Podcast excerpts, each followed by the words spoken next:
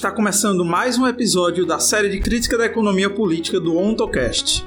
Nesse episódio, eu, Gabriel Carvalho, recebi Leves Catolini, graduado em Direito pela PUC de São Paulo, mestre em Teoria e Filosofia do Direito pela Universidade do Estado do Rio de Janeiro e coordenador do Centro de Estudos de Sociedade, Ciência e Tecnologia, do Instituto Norberto Bobbio para falar sobre a criptoeconomia e a internet do valor, analisando a reprodução da lógica de acumulação capitalista na criptoeconomia a partir da crítica da economia política de Marx. Mas antes de começar, gostaria de falar da nossa campanha de financiamento coletivo no Apoia-se. Acessando apoia.se barra ontocast, você pode fazer doações a partir de um real, que ajuda na manutenção e melhoria do nosso podcast. Conheça as nossas faixas de metas e recompensas. Doando a partir de cinco reais, você participa do grupo de apoiadores do podcast no Telegram, onde pode conversar com os membros do podcast, tirar dúvidas e fazer sugestões de pauta. Doando a partir de 10 reais, você participa das lives do podcast. E doando a partir de 20 reais, você participa do sorteio de livros e brindes comunistas. Fiquem agora comigo, Gabriel Carvalho e Leves Catolini.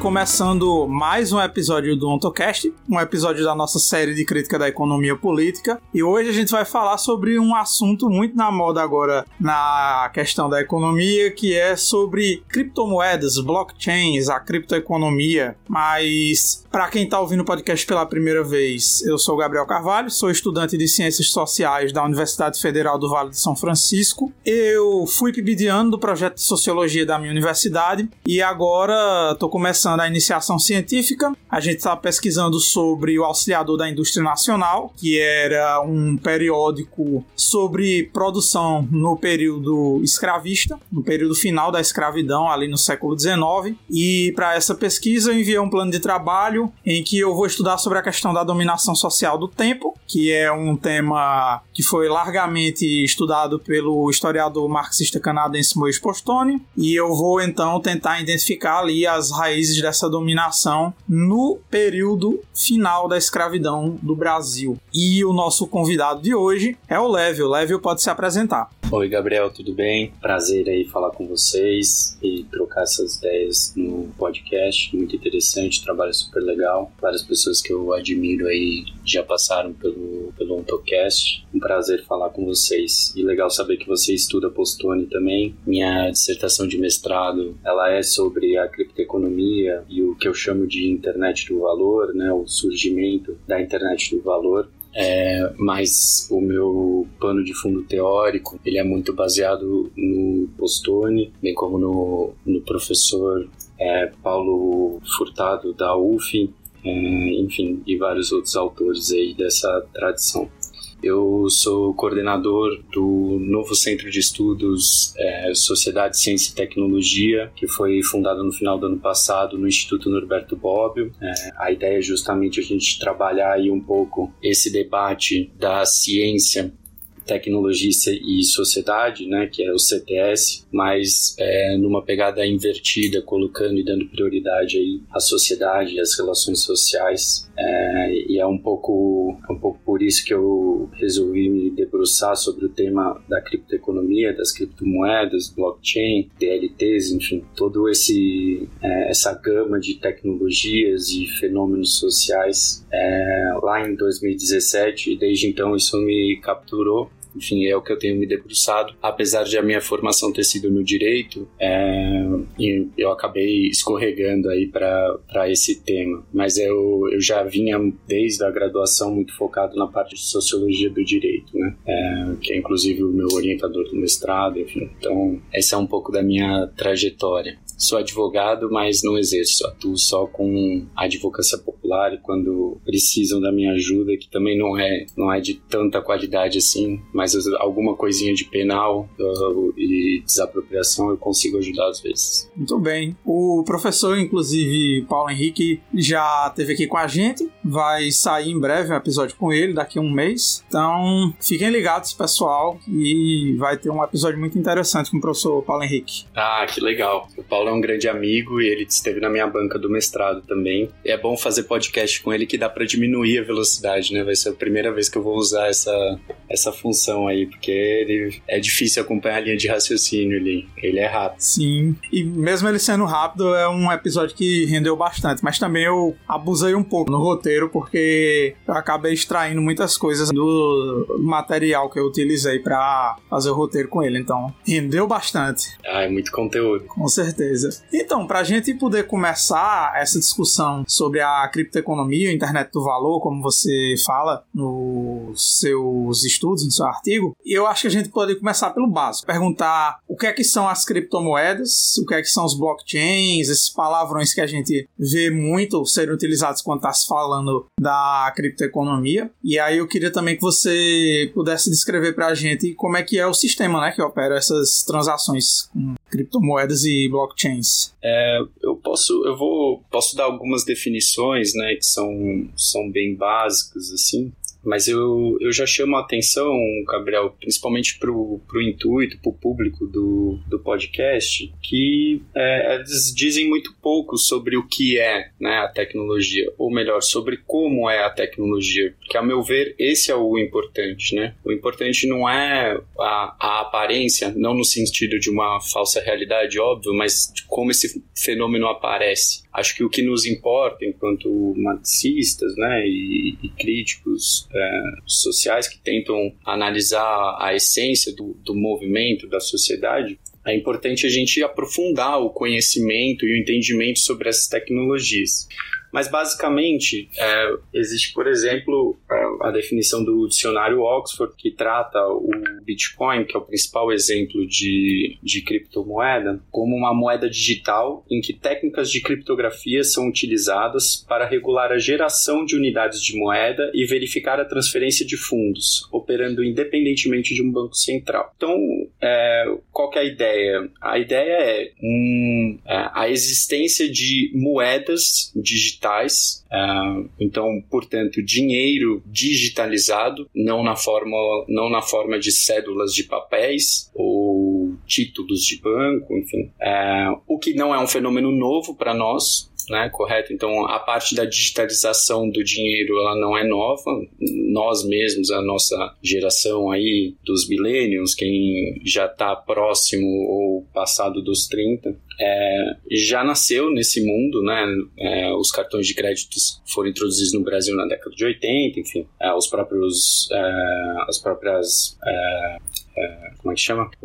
As máquinas de banco, né? Os caixas eletrônicos, enfim, são a, a questão da digitalização da moeda não é nova. É tampouco a questão da criptografia, né? É, nós estamos nos comunicando aqui via internet, é, nós temos e-mail, né? o e-mail foi uma das primeiras ferramentas, enfim, toda, todas as tecnologias da informação e comunicação, elas surgem e estão envoltas é, a partir desse campo, desse conhecimento que é chamado criptografia. Alguns, alguns chamam de criptologia, enfim. É, mas o próprio fenômeno da encriptação, ela também não é nova. Pode não ser novo para gente, é, ou, ou melhor dizendo, é, o que não é conhecido para gente é o, o que está por trás, é como funcionam essas tecnologias. E para mim o ponto é justamente esse: a gente entender e se aprofundar um pouco mais o, o, entendimento sobre como, como se dá essa encriptação, o que, que ela significa, como ela funciona. É, mas então, o que seria novo né, nessas moedas digitais em que técnicas de criptografia são utilizadas para regular a geração de unidades de moedas e verificar a transferência de fundos? O que é novo se não é, a, se não é o, o, fato de ser digi moeda digital ou não, se não é o fato da criptografia ou não, é, o que é novo é justamente o arranjo do sistema. Né? É, então, qual é a, a inovação do do Bitcoin, que, é, lembrando, né, foi, foi criada lá em 2009 por um, uma pessoa, um grupo de pessoas é, que se intitulou ali Satoshi Nakamoto, né, quando lançou o artigo. É, e o artigo é curioso já no seu nome, né? O, o artigo chama Bitcoin, um sistema pessoa a pessoa de dinheiro vivo eletrônico. É, então, é, o que eu acho que é, é importante a gente é, pensar é, é, justamente nessa infraestrutura. Né? É, o que, que, significa ser um sistema pessoa a pessoa de dinheiro vivo eletrônico? significa que, diferentemente dos, dos sistemas financeiros atuais, pensem aí no sistema financeiro brasileiro, então, quando a gente usa o cartão de crédito, débito, quando a gente faz uma transação via Pix, enfim, é, a gente está usando o sistema brasileiro de pagamentos né, que tem ali várias é, estruturas, enfim, e sistemas diferenciados. Mas basicamente a gente está falando que essa rede financeira brasileira, então as transações que ocorreram em cada banco e interbancos é, e ou entre outras instituições financeiras, bolsa de valores, enfim, é, todas elas são controladas e verificadas per, pelo banco central. Né? Então, além dos bancos verificarem, você tem uma, uma uma verificação supra do Banco Central. É, o que faz com que esse sistema eletrônico ele tenha algumas características certo? É, então, o, a primeira característica dele, você é, não transfere dinheiro pessoa a pessoa. Então, é claro que a experiência do usuário, ela, a forma com que o fenômeno da transferência de moedas digitais aparece para a gente é eu mandei X dinheiros para o Gabriel, certo? Mas, na verdade, tem uma, toda uma trama de relações, de tecnologias, de verificações que são invi inviabilizadas nesse é, processo de é, facilidade para o usuário certo? Isso não aparece. Então, na verdade, isso que é uma, uma transferência a princípio do Lévio para o Gabriel, o Lévio tendo o Banco Santander, o Gabriel Itaú, tem toda uma relação entre o Banco Santander, o Banco Itaú, o Banco Santander e o, o Banco Central, o Banco Central e o Banco Itaú, é, em que vão se atualizando o estado da rede para saber se essa transição é válida. O que, que significa atualizar o, o estado da rede? Todo o sistema conhecido. É, e isso vai desde a. Pensa numa contabilidade de empresa. É, como é que o banco tem certeza, ou o Estado tem certeza que é uma empresa X é, recebeu Y e pagou Z? Existe um livro de contabilidade em que você calcula as entradas na empresa ou na organização e as saídas, correto?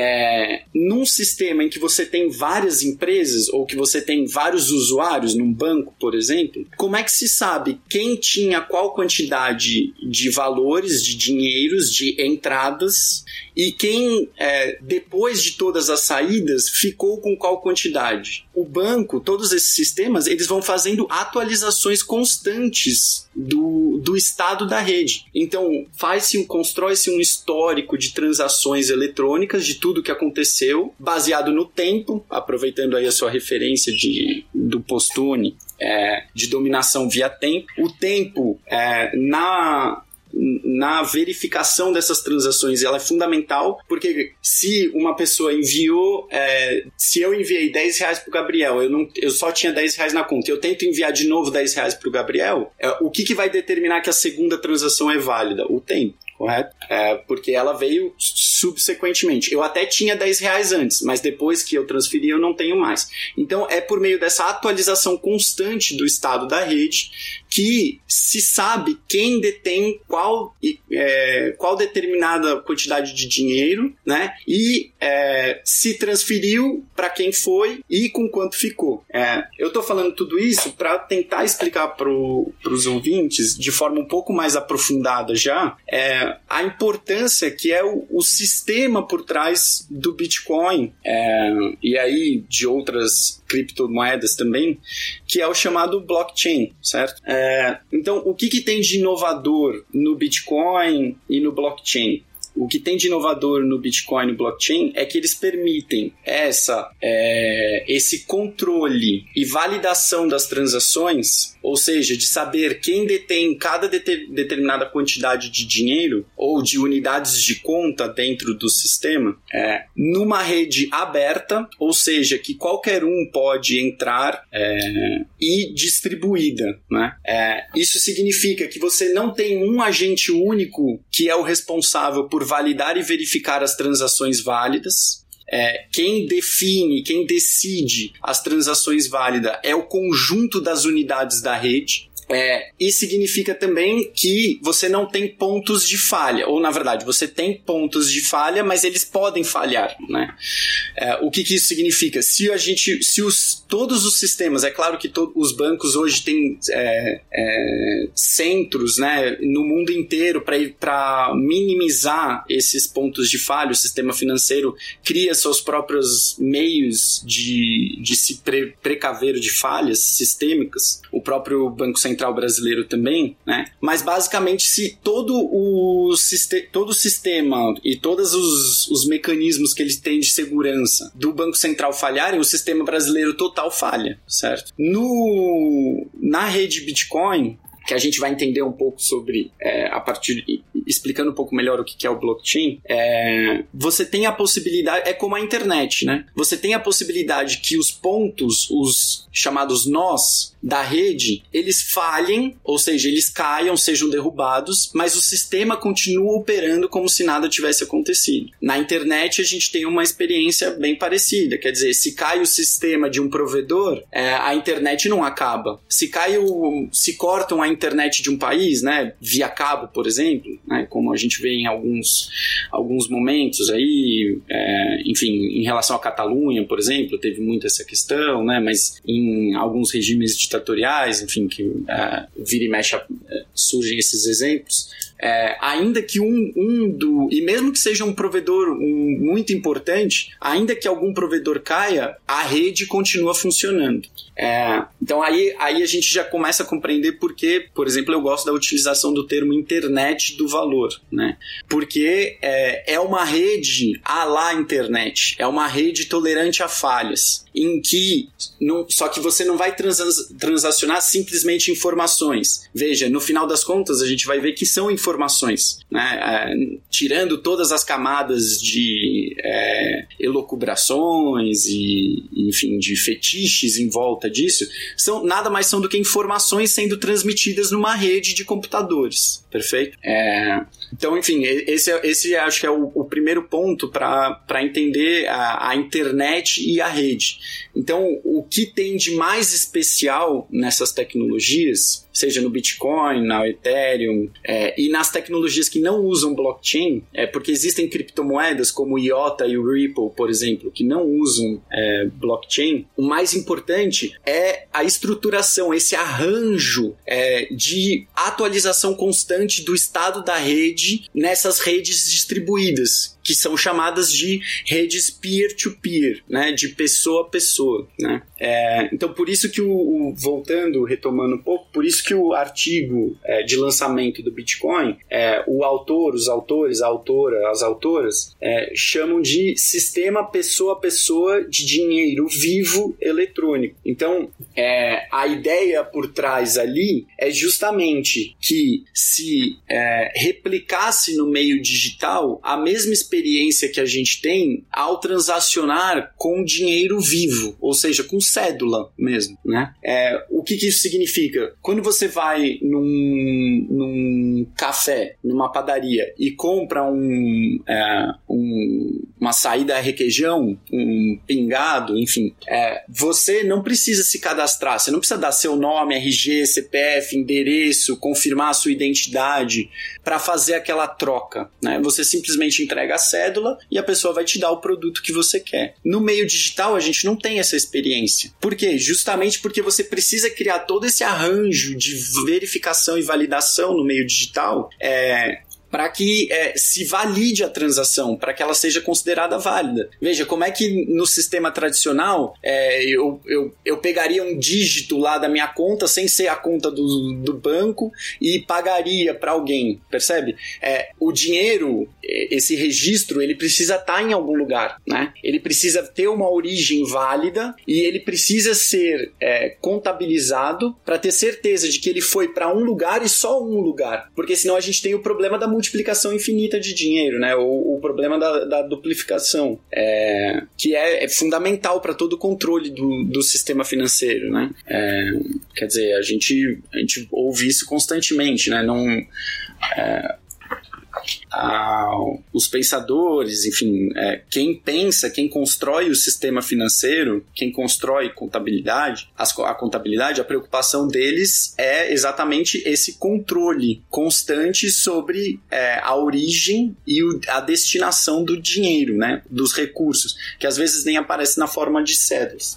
Mas enfim, é, a, a ideia então é que no sistema, no meio digital, se pudesse criar essa mesma experiência. Quer dizer que se eu, é, Lévio, querendo transacionar com o Gabriel, eu não precisasse me identificar primeiro, não precisasse dar meu nome, é, o Gabriel nem precisa saber quem eu sou, e eu possa transferir diretamente para ele, sem a necessidade de, de verificação, intermediação é, de uma autoridade central, seja ela uma empresa empresa, um banco, uma instituição financeira ou um Estado, é, e a gente pudesse transacionar é, é, pessoa a pessoa, né? Diretamente. É, então, enfim, acho que esse, esse é uma. Eu estou tentando explicar, né? O, esse, essas tecnologias que são um tanto é, complexas, mas eu acho que a, a, a, complexidade, Gabriel, dessas tecnologias, elas têm muito a ver também com é, a nossa não, o nosso não conhecimento sobre como funciona o sistema financeiro atual nesse, nesse aspecto aspecto mais concreto, material mesmo. É, então, por exemplo, o problema do duplo gasto, ele não é um problema uh, das uh, criptomoedas. O problema de como funciona a transferência nas, nesse sistema, no sistema financeiro atual, sem ser o, o blockchain, Bitcoin, Ethereum, enfim, qualquer, qualquer criptomoeda ou blockchain que seja, é, não, é, não é específico deles, né? É, eu acho que a gente tem aí um gap de, de entendimento mesmo é, de como se dá esses pormenores do dinheiro, né? É, e eu, eu tô falando isso porque é um diagnóstico que eu tive enfrentando mesmo esse problema é, de que eu, a, a, meu ver, assim, ainda não escrevi sobre isso, mas pretendo, a meu ver, existe um gap aí do pensamento crítico é, e especialmente o, o marxista é, em compreender um pouco mais a fundo, porque essas problemáticas me parecem muito importantes, né? E, e, é, e é, justamente nisso que está a, a, revolução, vamos colocar entre aspas aí, é,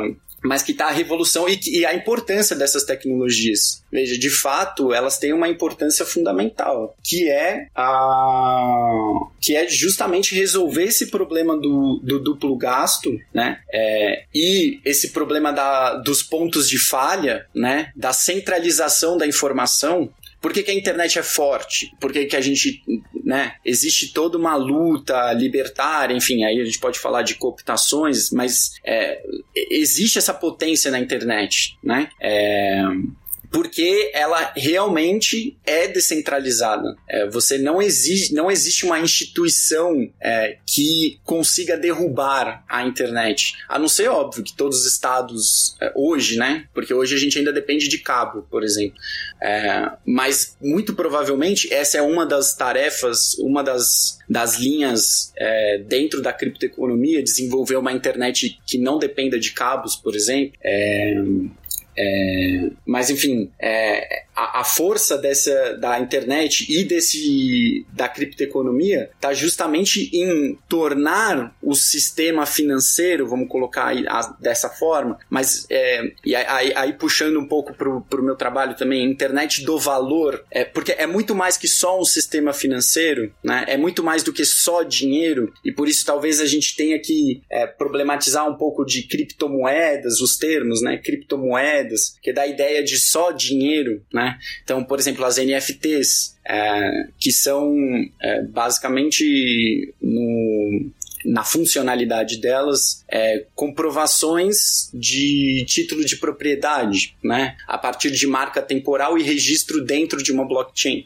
É, existem tokens, a gente tem hoje os tokens aí que estão agora sendo lançados no Brasil dos fan tokens, né? Dos clubes de futebol. É, então, talvez a gente precisasse falar de criptoativos, mas não só isso, né? O, o próprio Brave, por exemplo, e várias outras têm redes sociais já baseadas em, em cripto, na criptoeconomia, né, em, em tokens, é, que eles se chamam.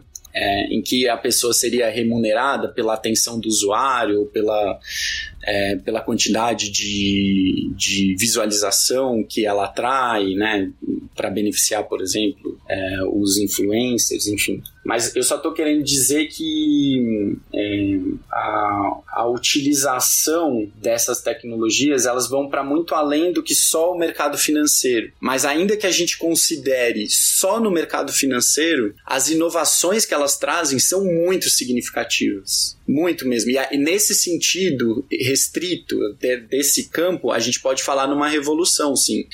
É, pensa o que, que é você para os bancos, por exemplo. Por que, que a gente está vendo é, uma sequência inédita de demissões em massa do, no, de bancários? Né? Por que, que a gente está vendo programas como o do Itaú de é, recolocação de profissionais? Né? Tudo bem que eles, eles demitem 2 mil e fazem um programa de 200 para virar o quê? Para virar programador. Né? É... Por quê? Porque esse, é, essas tecnologias elas tornam é, quase automática, vamos, vamos podemos discutir isso um pouco mais para frente, mas é, no uso cotidiano diário elas tornam praticamente automática um processo que era extremamente burocrático e demandava muito trabalho humano certo? Então, é, nesse sentido que alguns é, pesquisadores aí de tecnologia colocam os bancários, por exemplo, como uma profissão em extinção, né? Que nos próximos 10 anos não deve existir mais. Se você pensar o, o Bitcoin, a rede Bitcoin mesmo, é, ela não tem ela em si, né, nenhum funcionário necessário, ela não contrata ninguém para fazer a rede funcionar. A gente tem Core Develop, Development Team, né? A gente tem o time central de desenvolvimento, é, que ele não aparece muito, vamos discutir também o porquê que esse time central de desenvolvedores não aparece. É, e tem uma, uma organização, uma instituição de, de curadoria, enfim. É, mas é, o ponto é justamente a gente entender o, a potência dessa, dessa tecnologia é, em termos da solução dos problemas da sociedade, da forma de organização social que a gente vive, certo? A nossa forma de organização social é baseada na troca. Ou seja, ela depende, é, a meu ver, né? Enfim, é, o dinheiro surge justamente porque a gente vive numa sociedade que é baseada na troca dos produtos do trabalho. É, e nesse sentido, a relevância de você ter uma rede como uma internet tolerante às falhas, des descentralizada, é monstruosa, é literalmente, literalmente não, né? É, mas aproveitando comecinho do Capital ali, é monstruosa né? É, ou fantasmagórica. É, mas é, é, muito relevante, é muito importante, né? É, é, então, portanto, é uma tecnologia que sim veio revolucionar. É, numa revolução talvez silenciosa, é, e isso não é sem querer, isso é pensado pelo, pelo pessoal da tecnologia, né? Os desenvolvedores têm isso como uma, um princípio, né? Fazer mudanças quase imperceptíveis, mas é uma, a meu ver, é uma revolução fundamental, né? Você ter uma rede, uma, uma internet, né? Vamos começar a usar os termos que eu utilizo. É, uma internet em que é possível transacionar valores, é, sejam eles das mais variadas é, naturezas, então títulos de propriedade, é, mas também é, é, tokens de, de é, tokens de carbono, é, existe muito a utilização hoje para créditos de energia elétrica com, baseado em energia solar, por exemplo. É, imagina que você tem essa internet em que todos esses valores eles podem ser intercambiáveis automaticamente. Né?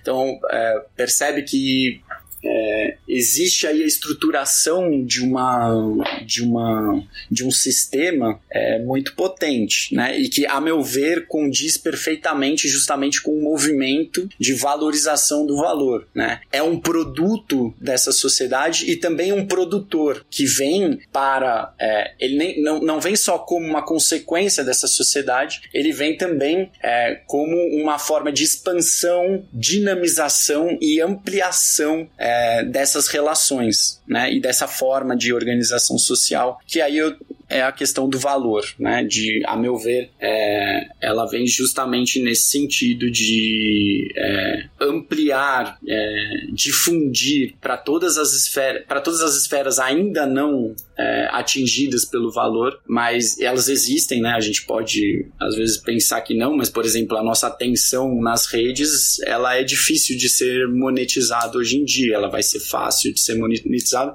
Aliás, ela já pode ser monetizada. Quem baixar o Brave hoje já pode receber tokens é, em troca da sua atenção. É, enfim, e essa é só, só um exemplo, né? É, e podem ser criados novos, é, criam-se novos espaços para serem remercantilizados depois, né? É, então, o próprio exemplo da NFT, né? Cria-se todo um novo campo para ser um novo espaço ainda não dominado, não mercantilizado, para ser remercantilizado posteriormente, enfim. Eu acho que eu, eu divaguei um pouco na resposta, mas não sei se deu para ficar claro, Gabriel, o que, que é, o que, que são as criptomoedas e o blockchain. Não, não, tá claro sim. É só para o pessoal que tá ouvindo, tem uma sigla aí que a gente falou aqui, NFT, só para desdobrar, são tokens não fungíveis, em inglês, essa sigla. Aí, fungível, no caso, seria essa capacidade de ser reproduzida, replicada. Então, um token não fungível seria um token que não pode ser copiado por outra pessoa e tudo mais. Não pode ser falsificado, etc. Só para deixar claro essa sigla que foi utilizada aqui. Agora, outro ponto que eu queria perguntar, e eu acho que é uma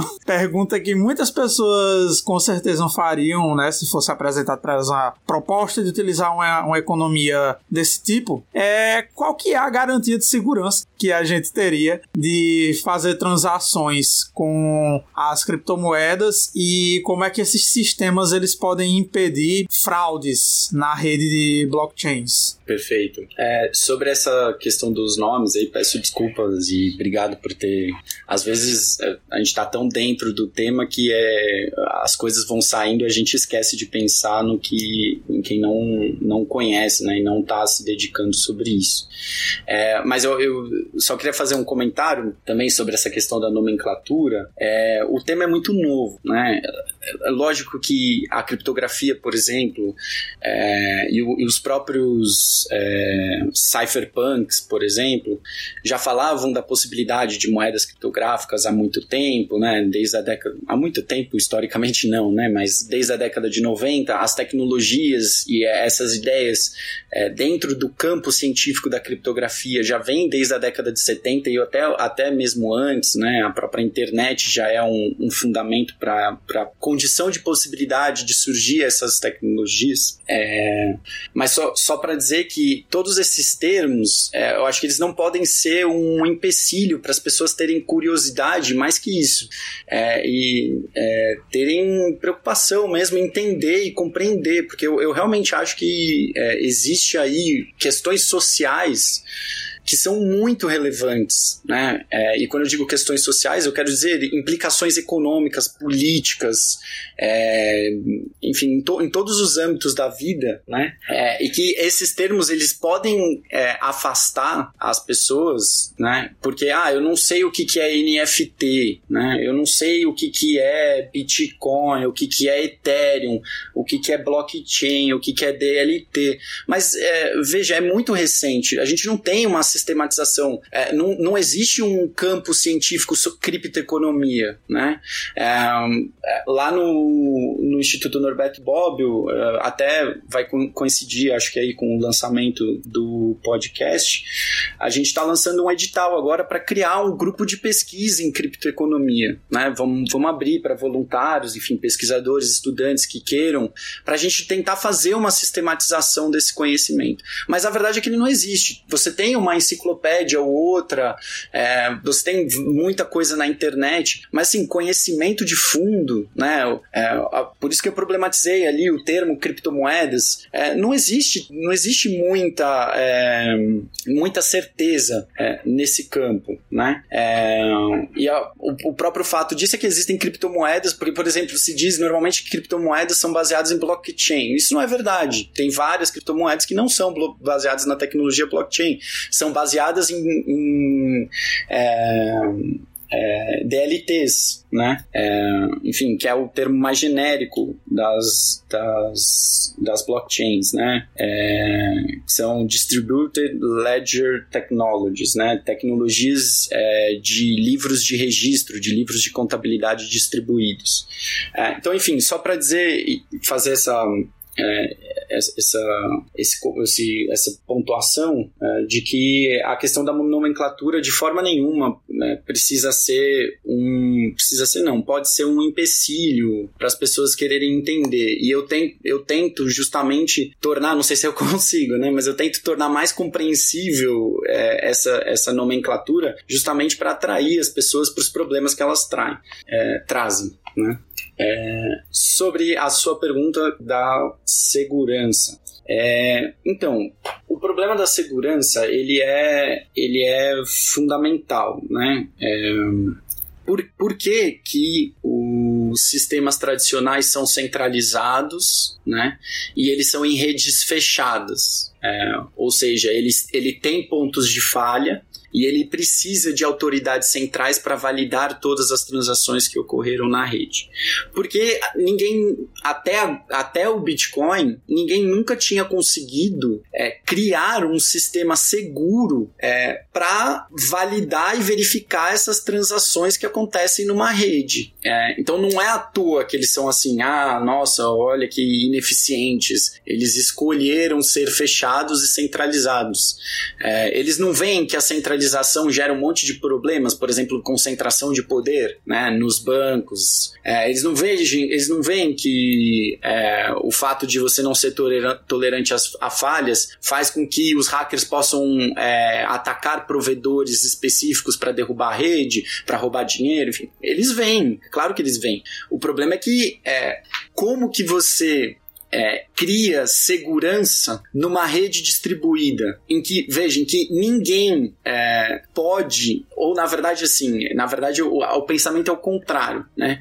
É, ninguém, ninguém verifica, não tem uma pessoa que verifica, porque todos verificam, percebe? É, então, como que, é, como que o sistema é, do Bitcoin. É, e aí eu, eu vou ficar falando do Bitcoin, a blockchain do Bitcoin, a blockchain do Bitcoin, porque existem outros tipos de blockchain, por exemplo. Além de criptomoedas que não usam blockchain, existem criptomoedas que não usam o sistema de blockchain do Bitcoin, principalmente pela crítica do uso de, e consumo de energia. Né? É, o Bitcoin hoje consome mais energia elétrica do que a Argentina, do que a Holanda, do que os Emirados Árabes. É, enfim, então essa é uma crítica bem importante aí, fundamental, mas eu não acho que ela é, ela é central para eu, eu, eu, acredito que, essa, que esse ponto não é a questão do, do Bitcoin, mas enfim, mas só para dizer que é, eu estou falando, é, estou tentando ser mais, um pouco mais rigoroso dizendo de qual tecnologia especificamente eu estou falando. Estou falando da blockchain, do Bitcoin e como ela funciona, né? É, então, como que você gera segurança é, na rede de blockchain do Bitcoin. Se qualquer um agora, se você quiser no seu computador pessoal ir lá e baixar o sistema, o nó que eles chamam da rede e se tornar um nó da, do blockchain do do, Bitcoin, você pode fazer isso no seu próprio computador. Você vai lá no bitcoin.org, baixar o, baixar o nó, você vai ficar vendo no seu computador a atualização constante da rede, todas as transações, é, que, quem que está transferindo para quem, qual quantidade, é, para quem que gerou, quem que ganhou né, na mineração de cada bloco, vamos chegar lá. É, os bitcoins, enfim, é uma rede totalmente pública. Então todos os dados da rede eles são públicos, todas as transações, todo, tu, todas as carteiras que possuem, quanta quantidade de dinheiro possui em cada carteira, é, tudo isso é público. Você pode é, visualizar isso no seu próprio computador, se tornando um nó, né? É, ou seja, você vai estar tá recebendo informações da rede o tempo todo, constantemente no seu computador. Então, como, como que você, então, é, mas mas quem, quem Beleza, a rede é pública e aberta. Mas então quem que vai dizer, quem que dá a palavra final sobre qual transação é válida, qual transação não é válida? Se a fonte, a origem daquele, daquela quantidade de bitcoins, ela, ela existe de fato ou ela foi inventada aí, entre aspas? Né? É, o, no, no discurso dos, é, dos entusiastas do Bitcoin, da criptoeconomia, eles costumam dizer muito da segurança criptográfica, né? É, então que ao invés de o, ao invés em comparação ao, ao, sistema tradicional, em que se havia confiança nos é, intermediários, né, confiança nos mediadores, nos na, nos pontos centrais, é, a rede blockchain é a rede da confiança na criptografia, da confiança na incorruptibilidade criptográfica, da, da imparcialidade matemática. Então, a segurança da rede, ela, ela vai sempre ser apresentada assim. Se você for ver grandes nomes aí que defendem né, o, o Bitcoin e o blockchain, enfim, eles sempre ressaltam isso, o quanto que esse é um dinheiro matemático. Ele é, é a, o arranjo da rede, ele é garantido justamente pela criptografia, é, pelo é, pelas operações serem todas automatizadas e não dependerem desses é, órgãos centrais. É, mas só para só deixar a discussão um pouco mais concreta, antes de, de fazer a crítica desse discurso, então, basicamente, como é que funciona o, a blockchain do Bitcoin? É, então, ela é uma rede pública e aberta em que todos podem entrar, perfeito? É, todas as transações é, que acontecem na rede, eles vão para um pool de transações, um conjunto das transações que estão ocorrendo na rede. É, os nós da rede que querem trabalhar com a mineração, ou seja, que querem entrar numa corrida, numa competição para ver quem vai, quem vai ganhar a validação do bloco da vez, o que, que, é o bloco? Então, existe esse pool de transações, essa, esse grande conjunto de tra transações que estão acontecendo na rede os nós eles vão ficar competindo para juntar essa uma, uma certa quantidade dessas transações num bloco, tá? E verificar se todas elas são válidas. Isso num processo, é, nesse, nesse processo, Todos eles estão fazendo isso. Só que quem vai ganhar? É, vai ganhar quem resolver primeiro um problema matemático, que chama Proof of Work. Né? É, isso não é estranho para nós. Isso é usado, por exemplo, nos e-mails. Não o Proof of Work, é, mas é, é, a origem desse, dessa tecnologia, dessa ferramenta, ela vem justamente para é, para que o, o, a pessoa que esteja usando a ferramenta ela tenha que provar uma, uma certa quantidade de trabalho, ela tenha que resolver um problema para que isso seja custoso para quem quer. Então, por exemplo, quem quer disseminar um monte de e-mail, enviar um monte de spam. É, existem essas ferramentas que fazem com que, se você, se você quer disparar 50 mil e-mails, você tem que fazer uma determinada prova de trabalho. Isso faz com que seja mais custoso, mais difícil você executar essa tarefa.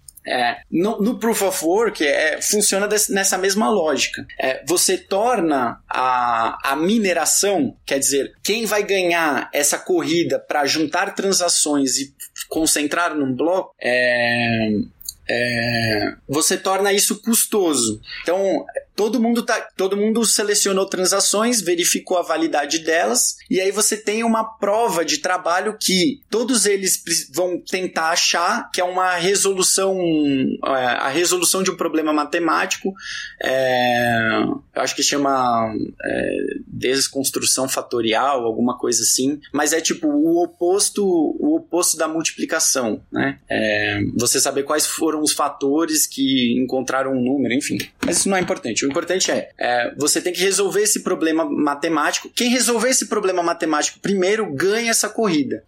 É, então, enfim, o, o primeiro bloco que encontrar essa solução matemática, ele vai ganhar uma recompensa em bitcoins. Né? Então, é, lá no começo eram 50 bitcoins, a cada quatro anos decai pela metade. É, hoje a gente está em 6,25 bitcoins. É, então, hoje, é, quem a cada. Esses blocos são. É, é, a dificuldade desse problema matemático tem que ser resolvido, ele é calculado pelo algoritmo da rede para que os blocos sejam encontrados, ou seja, esses problemas matemáticos sejam solucionados a cada 10 minutos. É, então, a cada 10 minutos, em média, você tem um novo, um novo bloco. É, e quem encontra a solução matemática para esse bloco é, é, o ganhador da rodada. É, então, vamos lá. A gente tem um pool de transações. Todos os nós estão competindo para ver quem vai achar o problema matemático primeiro é, e ganhar em troca os bitcoins é, da mineração daquele bloco específico. Então quem quem uh, quem ganhar essa competição, né, vai juntar, vai receber em troca certa quantidade de, de, de bitcoins. Só que quem garante que as transações, que aquele nó que ganhou o, a mineração da vez, o bloco da vez, é, ele só reuniu transações válidas. Quem vai validar isso é o conjunto da rede. Então, quem primeiro achou a prova de trabalho vai, vai é, mandar de volta para a rede é, esse bloco que é validado né, é, com, a, é, com a resolução do, do, da prova de trabalho para todos os nós da rede. Se todos os nós da rede concordarem que aquelas, a, todas aquelas transações que estão contidas no bloco são válidas, é, eles vão automaticamente é, atuar na busca do próximo bloco. Então, quem que valida é, as transações da rede? O conjunto da rede.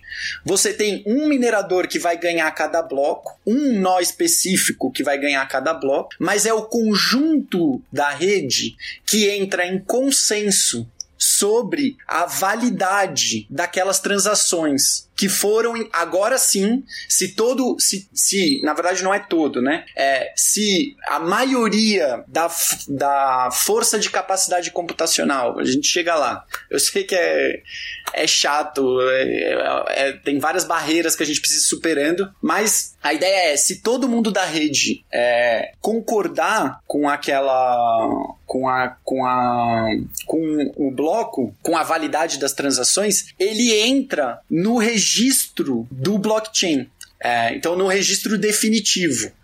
O que, que isso significa? Isso significa que é, ele vai entrar. É, então, o, é, tem, tem um detalhe que é todo o bloco que é gerado dentro da sua encriptação. Então, quando pegam-se, tem lá o pool de, de transações. Seleciona-se um pool de transações e encontra a prova de trabalho. Quando se encontra a prova de trabalho, esse bloco ele é gerado um hash nele. O que, é um hash? O hash é a tecnologia que é usada no, NFT, por exemplo. É você criar uma encriptação, um código criptográfico único para aquela informação. Então, é, no, no artigo da revista Rosa, eu, eu deixo lá isso, mas é só você jogar é, função hash é, teste online no Google, e aí você vai entrar lá num site É, e aí você pode ficar brincando, porque é, é muito mais fácil, é, é, parece difícil falando, mas a experiência prática é muito fácil.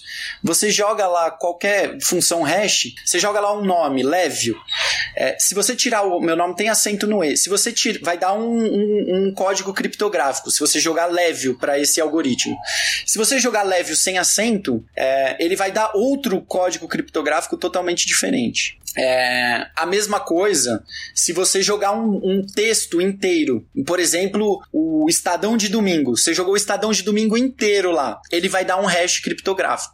Se você mudar de lugar uma letra, se você tirar o ponto de um i, ele vai dar outro, é, outro hash criptográfico. Então, qual que é a função hash? A função hash é isso. Você joga uma coisa para ele e se aquilo foi perfeito, é, for sempre a mesma coisa. Então, se você jogar leve 200 vezes vezes lá, é, vai devolver o mesmo código criptográfico. Se você jogar qualquer outra coisa, vai ser outro código criptográfico. É, então, o que que isso faz? Isso garante, de certa forma, tá? É, a inviolabilidade daquelas informações.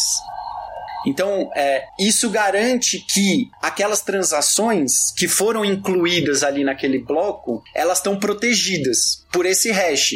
Porque se alguém tentar alterar aquelas informações, vai alterar o hash. E o, qual é a importância desse hash? E aí que a gente começa a entender a beleza do blockchain, do Bitcoin, dessa, dessa solução tecnológica. O que, que eles pensaram? Eles, ele, enfim, como eu disse, não, não se sabe ao certo. É, o, o bloco que o bloco novo que é gerado, além das transações, tem outra informação que é o hash criptográfico do bloco anterior. Então, a, o que o hash que é formado desse novo bloco, ele é composto pelas transações que o nó selecionou, juntamente com o hash do bloco anterior. Então, o hash desse novo bloco, ele vai ser um conjunto.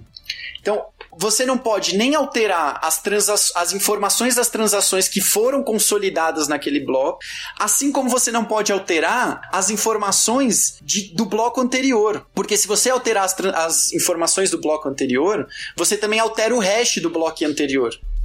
Percebe? Então forma-se, na verdade, uma cadeia de assinaturas eletrônicas, uma cadeia de encriptação que ela vai sendo reforçada, ela vai ficando cada vez mais segura conforme o, o bloco vai ficando mais distante da origem dele, do, é, do, do temporalmente da origem dele. Então, por exemplo, se foi o bloco, é, se foi o bloco gerado agora, é, você pode até despender muita energia computacional para tentar alterar as transações, enfim, modificar tal. A partir do momento que ele já foi, daqui a, a, a duas horas, ele já vai ter sido é, é, superado, assim, vamos dizer, né, por 12 blocos. Então você não consegue. Para você alterar uma informação é, de agora, daqui a 12 horas, daqui a duas horas, você não vai ter que alterar um bloco. Você teria que alterar 12 blocos. E para isso você teria que fazer toda a prova de trabalho dos 12 blocos. É, além de você ter, além de você controlar metade do poder de capacidade computacional de toda a rede, é, que, como a gente vai ver hoje, é uma grande indústria, né? É, que só o, a rede Bitcoin é, hoje vale cerca de um trilhão de dólares, então vocês imaginem a quantidade de fábricas mesmo que existem para produção de Bitcoins. É, o termo grande indústria é um termo que eu uso mesmo, no sentido teórico é, rigoroso mesmo. É, então, enfim, é, o que, que isso faz? Isso faz com que é, torne-se muito mais lucrativo, é, muito mais é, economicamente razoável você atuar para contribuir com a rede do que você atuar para sabotá-la. É, então, não é exatamente que a, a. Mas aí, óbvio, acho que é importante é, diferenciar, Gabriel, é, a, a, a, explicação que eu dei até agora, ela é sobre criptografia, percebe? Porque existe uma materialidade de criptografia muito forte, que ela não é, é trivial, ela é super sofisticada e ela resolve um problema de milênios da humanidade, né?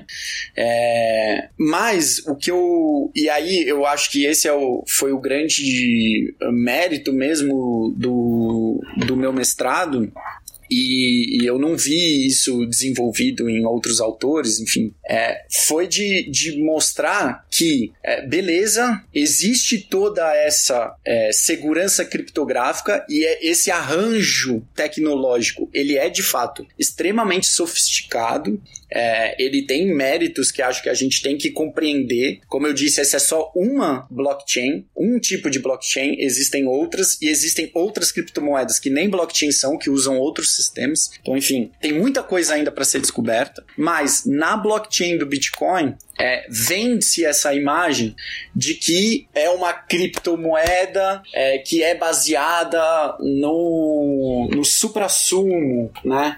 na perfeição técnica e matemática, né? É, na imparcialidade da, da, da criptografia, na sua incorruptibilidade.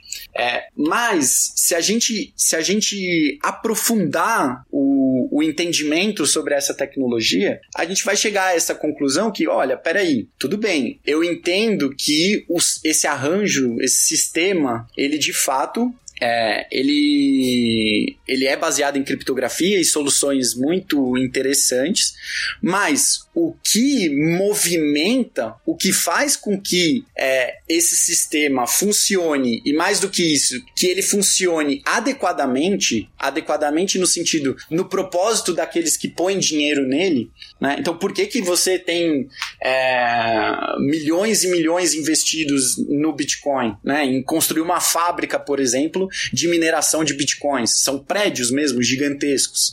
É, ora, a, a pessoa quer um retorno sobre aquele capital investido, correto? É, então, o, o, o que que gera essa segurança? Mas o que que gera a segurança dessas transações? Não é pura e simplesmente porque existe um hash que protege numa sequência de blocos as informações que foram na rede. É, esse é o como ele, ela funciona. O que garante que todos os nós da rede, ou pelo menos a maioria dos, dos nós da rede, ou melhor dizendo, a, aqueles que têm maior capacidade computacional porque não precisa ser necessariamente a maioria. Por exemplo, como eu disse, você pode baixar um nó no seu computador, nem minerar e você vai fazer parte da rede. Então não é sobre é, o número de nós, é sobre a capacidade computacional.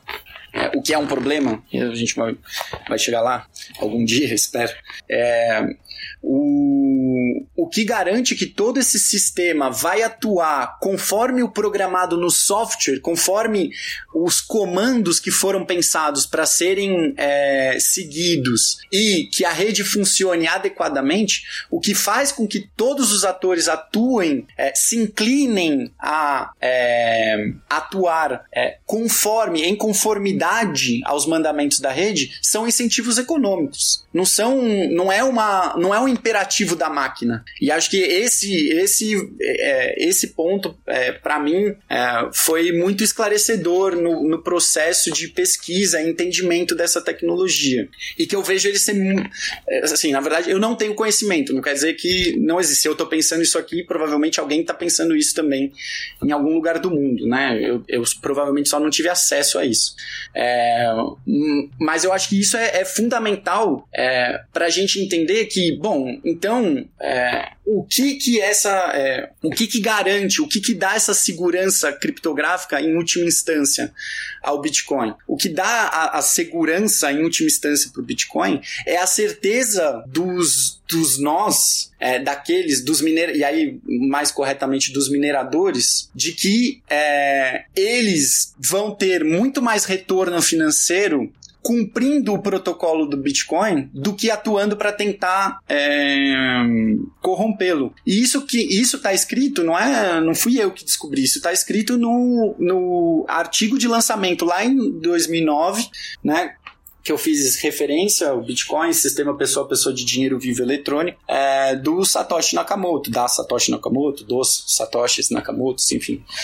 É, quer dizer, a, o Bitcoin ele funciona adequadamente porque é muito mais vantajoso para aqueles que a constroem, que, jun, que reúnem transações e despendem é, energia elétrica e capacidade computacional para resolver os problemas problemas necessários para validar as transações, o funcionamento conforme da rede é muito mais lucrativo do que você atuar para é, tentar corromper a rede. Aquilo que eu, que eu tentei explicar, não sei se ficou claro, mas é, pelo menos assim, do, do que se sabe até hoje, né? É lógico que a criptografia, encriptação e desencriptação, ele é um movimento sinérgico aí, né? É, Cria-se criptografia e é, é, a consequência, o desafio lógico é tentar quebrá-lo logo em sequência, né? Então a gente não dá para saber como vai ser o futuro.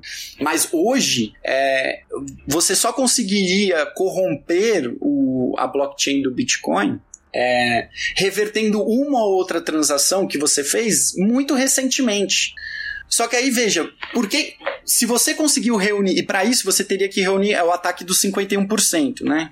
É, você teria que reunir uma capacidade computacional tremenda para reverter uma ou outra transação que você tem, mesmo tenha feito. Isso é possível? É possível. É, aliás, é muito mais possível do que é, os entusiastas do Bitcoin, da criptoeconomia, fazem parecer, né? É, depois a gente pode, pode chegar lá, né? Na verdade, o sistema ele é muito mais frágil do que ele aparenta. Mas a robustez dele, a meu ver, e, e, acho que é isso que é o importante pra gente, aqui é tá justamente em confiar na forma é, do valor de confiar no, no, nas formas sociais essenciais da sociedade capitalista, se amparar nelas como elemento de segurança. Você está fazendo sentido o que eu estou falando. Mas justamente pelo fato de que é, foi pensado e por, e por isso que é, eu até pedi para para você alterar a chamada lá do, do podcast para criptoeconomia. Porque eu acho que esse é o ponto. O ponto é, não se trata só de encriptação, não se trata só de tecnologia. Ele é um sistema é, social também, percebe? Porque ele está baseado nas formas sociais elementares da sociedade capitalista. Ele, e mais do que isso, ele tá, ele confia no eterno movimento de valorização como instrumento último para sua segurança criptográfica aquilo que ele vende como incorruptível, matemático.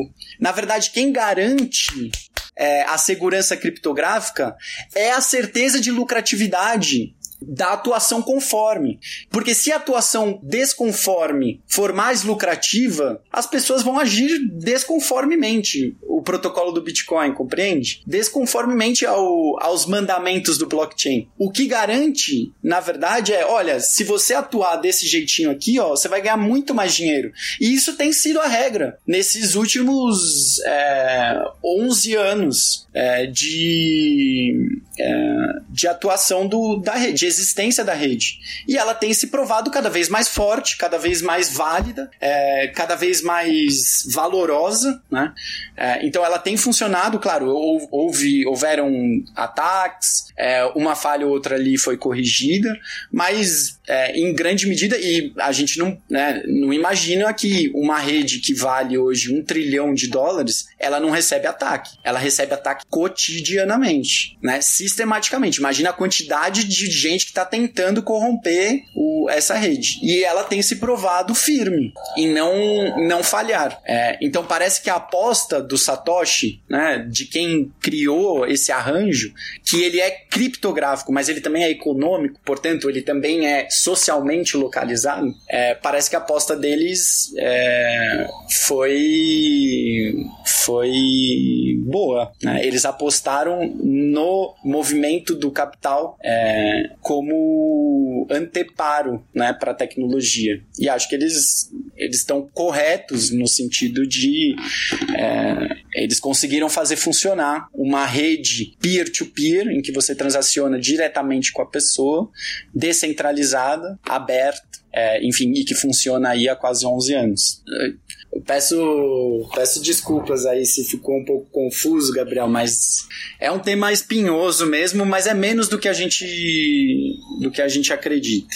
Nada, tranquilo. É assim mesmo. Enfim, a gente tá falando de uma tecnologia relativamente nova, como você disse, criptografia não é alguma coisa nova, mas falar disso em questões assim de economia, de tokens e de blockchains, isso assim é uma tecnologia nova. Então, obviamente, como toda nova informação, novo conhecimento, nova tecnologia, a gente ainda está engatinhando nisso. É complicado mesmo de a gente conseguir explicar de forma sucinta, né? A gente acaba tendo que se alongar um pouco mais na explicação. Agora, outra perguntinha cabeluda: como é que se extrai o valor numa rede de blockchains e quais são as implicações materiais nesse sistema de extração de valor? O tema já não é fácil, o Gabriel ainda é, vem com uma pergunta simples. É, porque aqui a gente, inclusive eu falei isso o Paulo Henrique também disse, rapaz, faz umas perguntas bem espinhosas, né? Mas é que é justamente isso. Eu gosto de trazer aqui justamente as coisas que com certeza alguém que tivesse procurando saber sobre esse assunto, uma hora ia acabar esbarrando nessas questões, né? Não, com certeza. É... Então, no, no meu mestrado, a minha preocupação inicial, Gabriel, foi é, justamente pelo, por aquilo que eu falei, não tem uma sistematização. Então, o meu primeiro problema foi, cara, como é que eu vou falar sobre criptomoedas moedas blockchain a partir de uma análise sociológica é, né, robusta, enfim, com, com criteriosidade, se não tem nenhuma sistematização desse conhecimento, desse fenômeno. Né?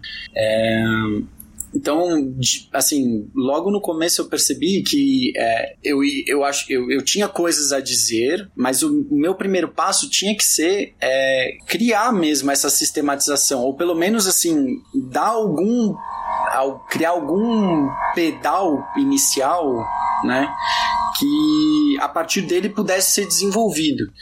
É, então a minha primeira preocupação foi justamente em explicar minimamente o que é e como funcionam essas tecnologias, a importância da gente conhecer elas. É, e mostrar por que, que eu acredito que elas constituem esse fenômeno que eu chamo de internet do valor. É, é claro que eu, eu desenvolvo ali uh, algumas consequências do que eu vejo, por exemplo, isso que eu acabei de explicar, né? essa, essa inversão, essa inversão da, daquilo que aparece e, e daquilo do que eu acho que é a essência do blockchain do Bitcoin, é, que aparece como uma tecnologia. É, é, matemática incorruptível, enfim, que na verdade é uma tecnologia totalmente social, sociotécnica, né? totalmente baseada, amparada na sociedade, portanto também na fal falibilidade, também na concentração de poder, também na não democracia, da não democracia, porque ela é,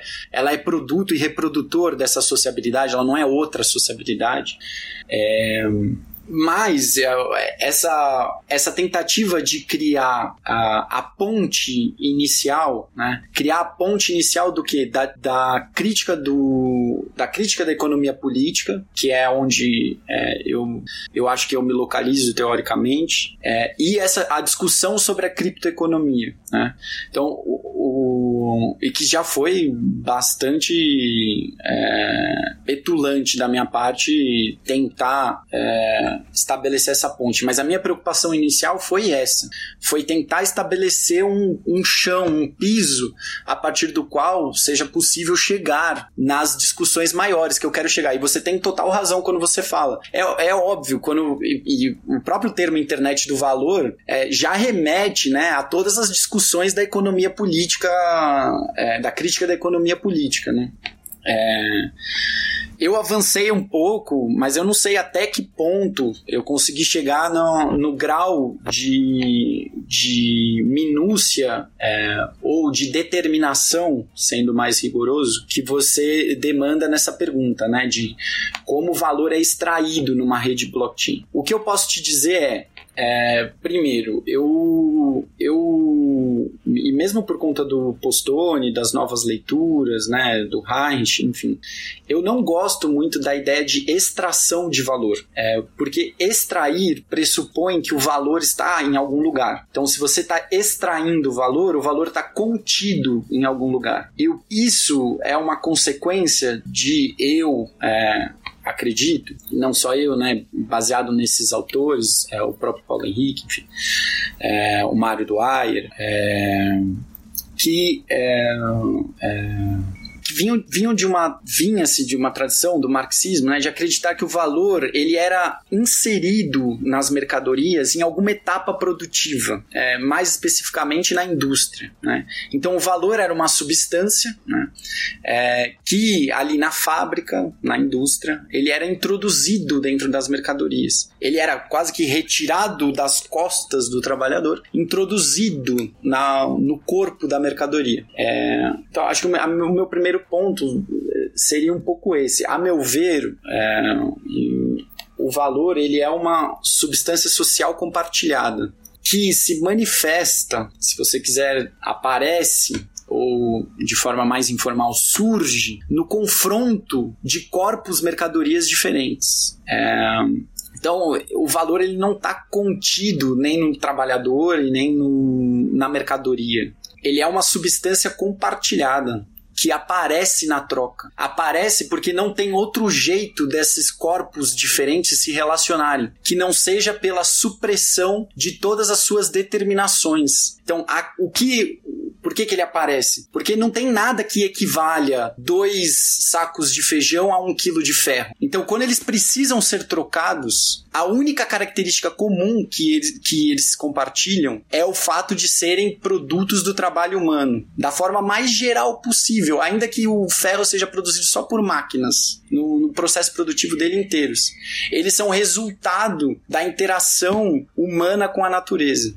Então o valor emerge como resquício, resíduo de tudo que se diferencia é, nesses, nesses corpos mercadorias. E pode ser serviço também. É, enfim.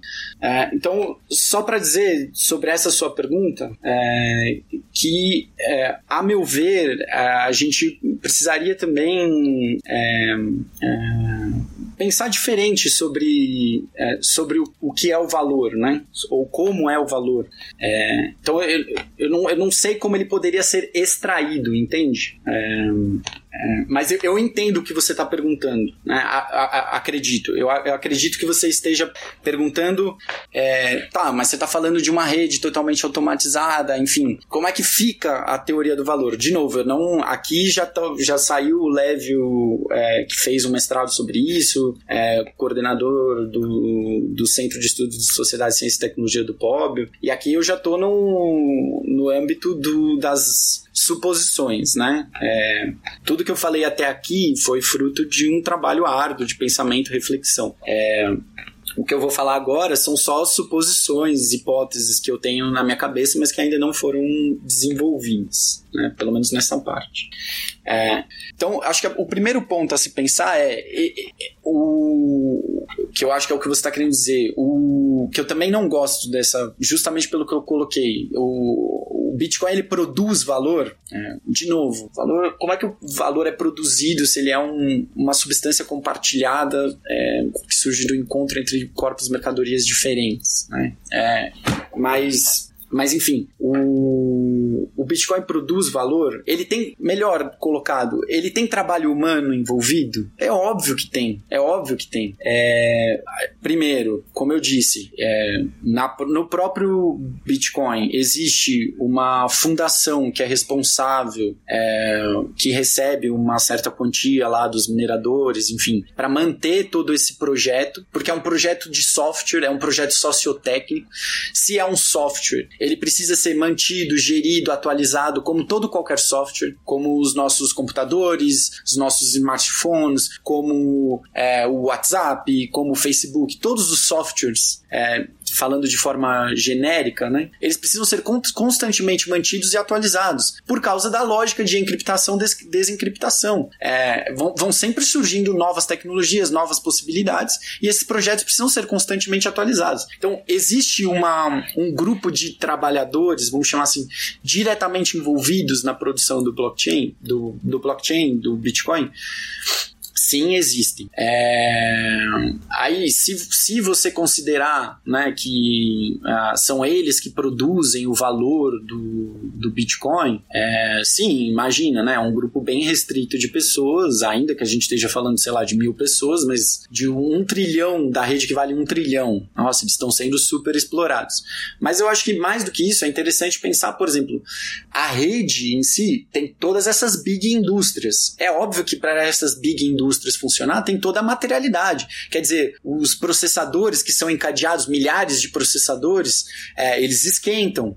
É, então você precisa de engenheiros, eletricistas, é, toda a própria construção desse, dessa estrutura, é, enfim, segurança, é, você você tem vários negócios que são feitos dentro a partir dessas blockchains, né? É, e além de tudo, fora tudo isso, tem o próprio sistema de energia, né? Como eu disse, o, o Bitcoin é, é, um dos grandes consumidores de energia globais. Né? Ele, pô, ele consome mais energia anualmente do que a Argentina hoje. Então ele é um país, né?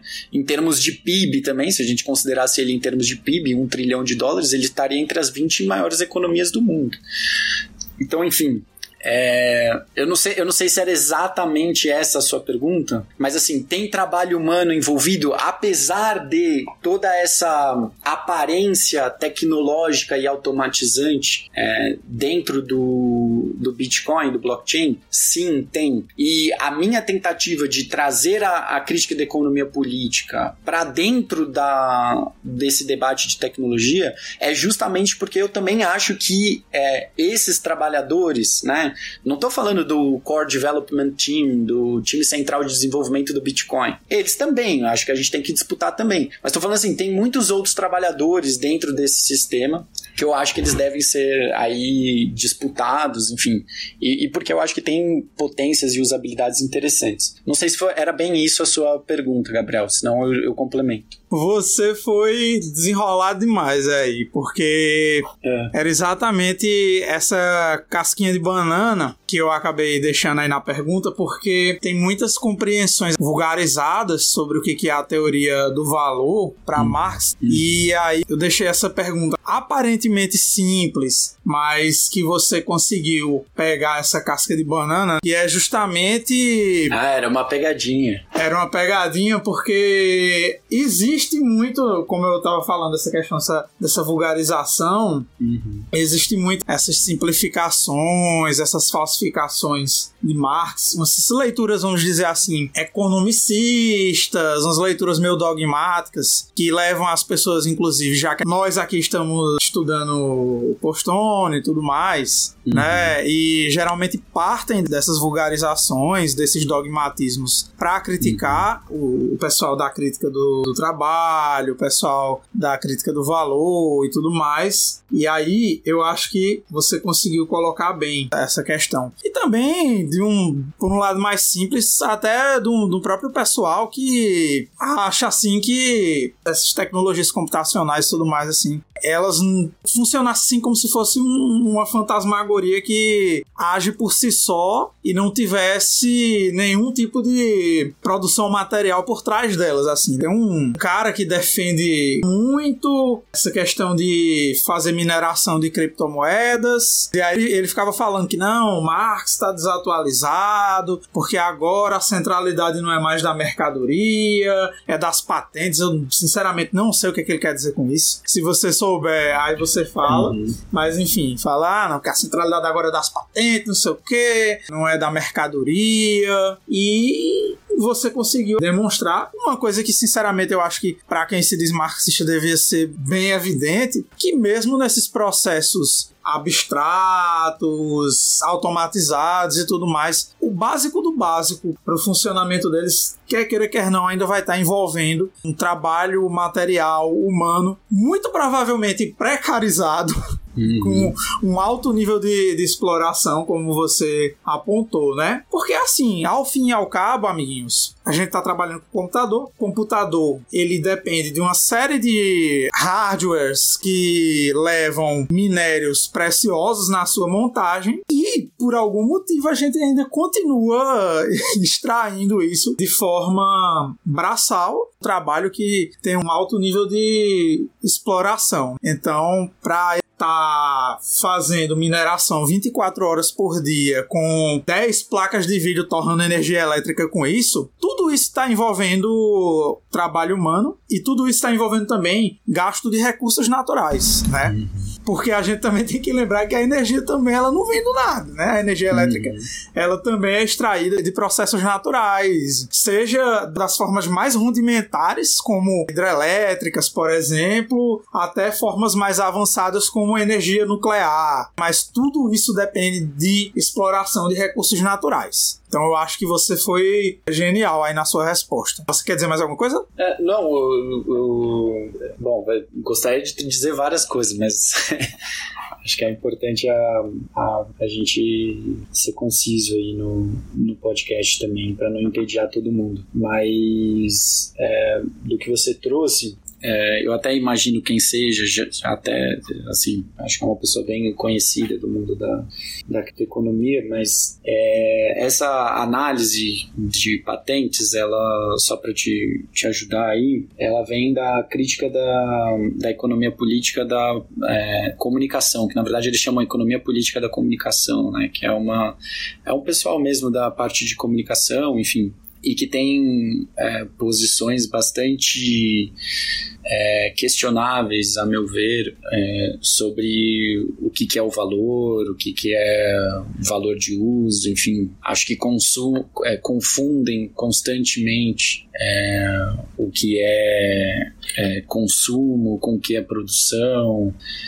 Enfim, mas é uma galera que está tentando trabalhar, é uma galera marxista que está tentando trabalhar, enfim, essas questões, mas que eu acho que ainda, é, ainda não, não encontrou essa literatura é, no, que é nova também, né? A gente não pode esquecer, né?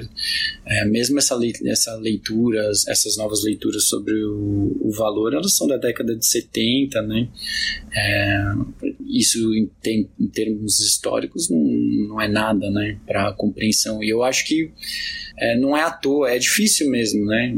Enfim, eu me debruço sobre o valor há alguns anos aí é, e mesmo assim eu tenho várias dúvidas, né? Eu acho que eu acho não, né? Esse é o ponto. O objeto é obscuro e compreender a obscuridade dele envolve ter obscuridade também, ou melhor dizendo, reflete essa obscuridade também na forma de compreensão, né? Como a professora Leda sempre ressalta, né? Leda Paulino. É, mas é, só para dizer também, então assim, eu acho que é, acho que essa dificuldade ela é real mesmo e eu acho que ela nunca vai, ela nunca vai desaparecer. Acho que toda vez que a gente tem um ponto de claridade, na verdade a gente percebe que existe muito mais escuridão, né?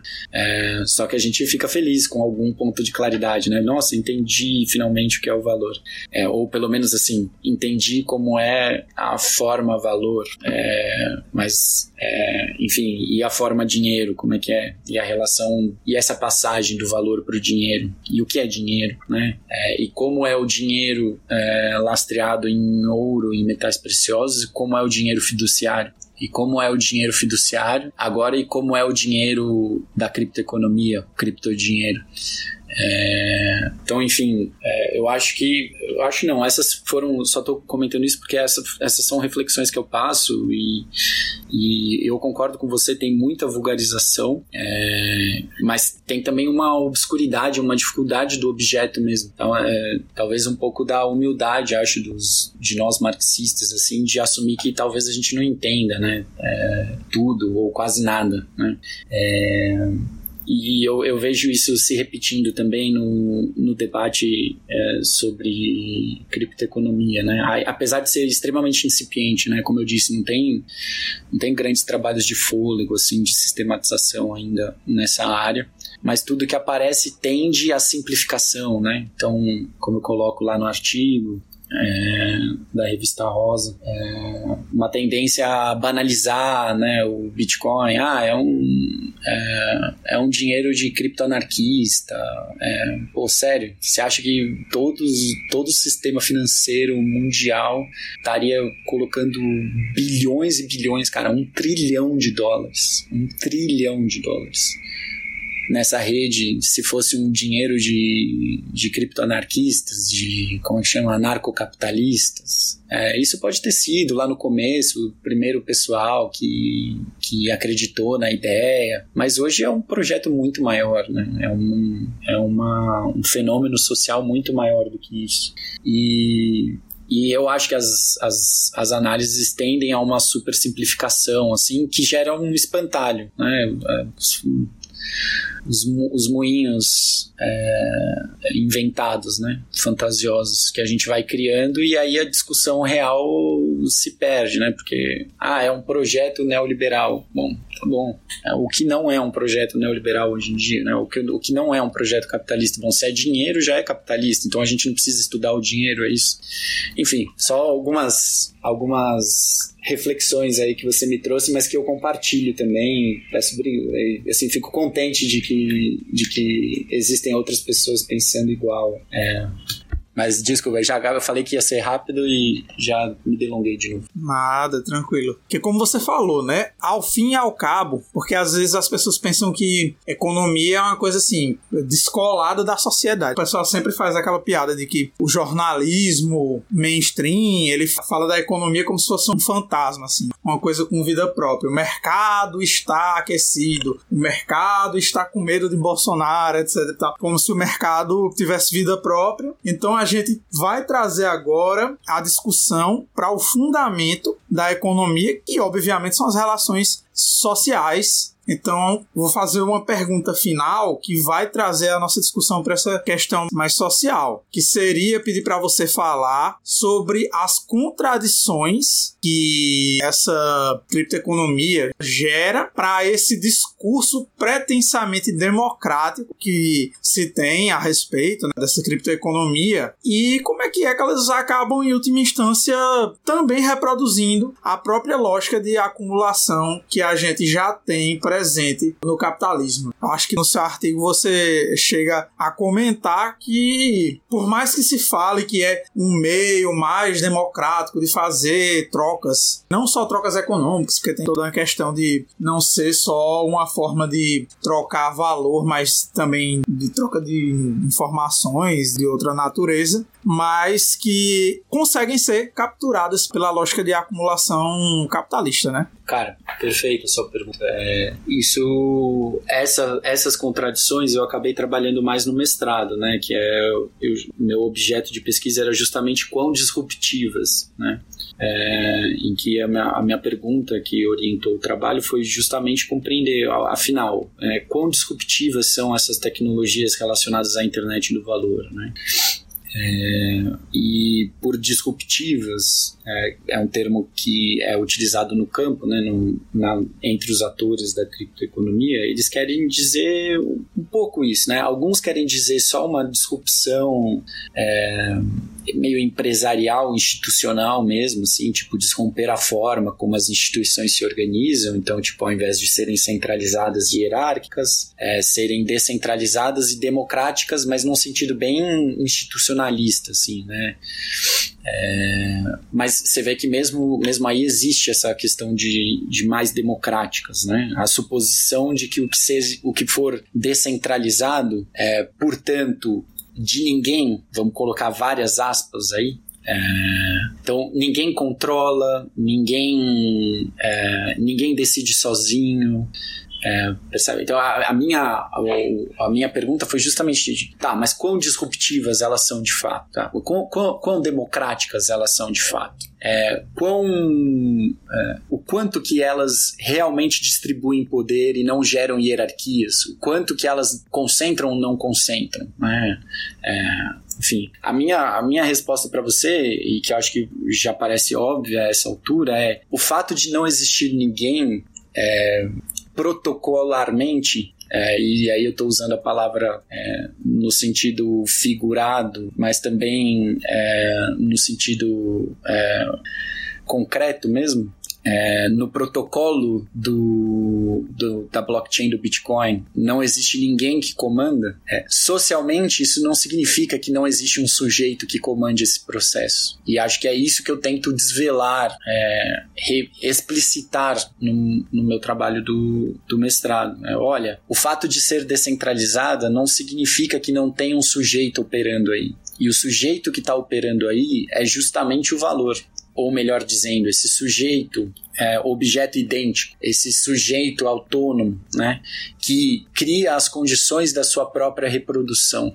É, então, para mim é muito claro. É, bom, então o primeiro, meu primeiro esforço foi mostrar que, na verdade, essa ausência de sujeito tinha um sujeito com nome, endereço, com um movimento conhecido, que está inserido num espectro histórico direcional, como bem pontua o, o Postone. Quer dizer, é, é, lógico, ele não é, ele não é determinado, né? É, mas ele, ele também não é absolutamente contingente. É, a gente consegue, ele tem um movimento. É, a gente não dá para ter certeza para onde ele vai, mas a gente sabe que ele vai seguir um, vai se orientar por certos parâmetros. É, a gente sabe como ele funciona, a gente sabe do que, que ele precisa, a gente sabe o que, que ele nega, né? É, então, o meu primeiro esforço foi esse: mostrar que, olha, é, a lógica, quem está regendo essa orquestra tecnológica, pode não ser um banco central, pode não ser o Estado. Aí a gente teria que fazer uma outra discussão que eu não entrei absolutamente no meu trabalho, mas é, tem um sujeito aí, e é o, esse sujeito é o valor. É, e a, eu demonstrei isso justamente com aquela explicação de o que ampara a tecnologia blockchain, o que ampara a confiança criptográfica criptográfica, a segurança criptográfica do blockchain é o valor, em última instância. É o valor e seu eterno movimento de valorização, a necessidade de valorização constante. É, afinal, ser mais lucrativo significa o quê? ser sempre cada vez mais lucrativo para aqueles que o produzem. Que lógica que é essa? Que imperativo é esse que está operando e orientando as ações, as ações das pessoas? É, me parece bem óbvio que é a lógica do valor, a lógica de valorização do valor. É, então, o, o, meu, o meu primeiro esforço é, foi esse. Então, é, o, o, o meu segundo esforço foi é, quais as consequências que se perderam, que escaparam desses sujeitos, dessa comunidade que constrói a criptoeconomia, justamente por ter, por não ter entendido que é, o valor que está operando ali, que é o, o capital que está operando ali, que por eles desconsiderarem que o, quando está falando de dinheiro você está falando necessariamente da reprodução da forma, das formas sociais elementares da sociedade capitalista. É, e e aí, aí que eu acho que a discussão fica muito interessante é, e. É, porque eu, eu, sinceramente, assim, claro, o, o, Bitcoin pode ser, tem várias teorias, né? Ah, o Bitcoin é um projeto da CIA para arrecadar dinheiro, é um projeto da China para ganhar a, a para ser a, a, grande potência uh, mundial, o que é, é bastante contestável. A China é uma das que mais investe, investe, eu digo assim, tem muita, tem muita, ela é a, a maioria das fábricas estavam localizadas na China, mas ela sempre agride muito o Bitcoin, proíbe, tenta fechar. É, esse ano mesmo é, disse que todas as fábricas é, de produção de Bitcoin seriam fechadas na China e está fechando vários. É, é, mas eu, enfim, independentemente dessas elocubrações, que podem ser verdade ou não, é, enfim, eu, eu, acho que é, é, difícil saber. E na, na verdade, para mim não importa muito é, quem foi que inventou a internet, com qual propósito, quem foi que inventou a arma de fogo, com qual propósito, quem foi que inventou a bomba atômica, com qual propósito. Enfim, eu acho que essa discussão se perde um pouco a partir do momento que isso, isso sai da esfera da pessoa que inventou né? Isso, isso vira um fator social e o mais importante é, é eu acredito, não que ele seja irrelevante, é lógico que é importante a gente ter o conhecimento de tudo isso historicamente, enfim, entender melhor para compreender melhor o fenômeno, mas acho que esse não é o fator decisivo, né? É, o fator decisivo. Acho que é a utilização e os desdobramentos subsequentes. É, mas eu, eu, eu acredito que eu acredito ser genuíno a vontade dos criptoentusiastas de gerar mais democracia, menos concentração de poder, é, é, de transformar a sociedade para o bem, vamos colocar entre aspas aí, sabe? É, o, que interessante. O, depois do artigo de lançamento, no protocolo, no código-fonte, vamos dizer assim, no protocolo de lançamento do Bitcoin, quando, ele, quando o projeto saiu do papel e virou de fato um software, é, foi inscrito na data de lançamento uma notícia é, do, é, do Times, salvo engano, que era sobre a recuperação, a aquisição de ativos tóxicos em meio à crise, é, as consequências da crise né, de 2007 e 2008, lembrando que ele foi lançado em, é, em janeiro de 2010, é, mas era que ia ser lançado um segundo pacote de recuperação dos bancos em que o Estado estava é, é, propondo, entre várias soluções, emprestar mais dinheiro para o banco, quer dizer, os bancos que faliram todo o sistema, que agiram é, é, é, de forma é, absolutamente imprudente, alavancada, é, e causaram todos os problemas e as consequências sociais daquela crise. O, o governo, e aí o, o artigo fazia referência ao governo Gordon Brown, mas também ao governo Barack Obama, os dois, né, é, trabalhista e democrata, então, assim, é, teoricamente de esquerda, né, é, como uma, uma crítica social, é, falando, olha, esse sistema que está aí, tá vendo? Seja ele é, trabalhista, é, democrata, é, ele, ele atua de forma a socializar os danos de uma crise. Quer dizer, o Estado é, ia comprar ativos tóxicos para salvar os bancos que geraram a crise. É, claro, várias, a gente pode fazer várias críticas de ah, essa é uma leitura pobre, é, mas para mim parece claro que existe um interesse aí de melhorar a situação, né? De e, e se a gente for pensar é, pragmaticamente, é, essas tecnologias resolvem de fato um problema fantástico, né? É, é, porque a gente não problematiza isso. Mas assim, se a gente parar meio segundo para pensar, porra, como é que se controla dinheiro? Ainda mais na forma digital, em que são, são todos dígitos em bancos de dados. Como é que se controla isso? É, existe um sistema muito robusto de vigilância e controle para que dinheiro não seja inventado do nada, é, percebe? E poxa, você criar uma tecnologia em que é, esse sistema de dinheiro ele seja produzido e controlado, porque tem essa questão também, esqueci de mencionar, né? É, o, o Bitcoin ele tem um número limitado de moedas que vão entrar em circulação e eles vão entrando em circulação justamente naquele processo de mineração. Lembra que eu falei que vai decaindo pela metade? É, vai ter lá por volta de 2110, 2140 vai parar de entrar dinheiro. Então vai não vai teoricamente não vai poder ter mais bitcoins. Isso é, é é discutível, mas vai ter que ficar para outra oportunidade. Mas é, é fantástico, sabe? É, é, uma, é uma solução, assim, é, se a gente pensar com a cabeça deles, pragmaticamente, poxa, eles é, resolveram o problema da emissão de dinheiro, a tecnologia, né? A tecnologia blockchain. Ela é possível agora controlar a emissão de dinheiro sem a dependência de um Estado e é possível existir um dinheiro sem a necessidade de um, de um Estado ou é, corporações ou instituições centrais que fiscalizem. Esse dinheiro ele é produzido, mantido e verificado é, com segurança talvez até maior do que o dinheiro fiduciário, né, o real, o dólar, enfim,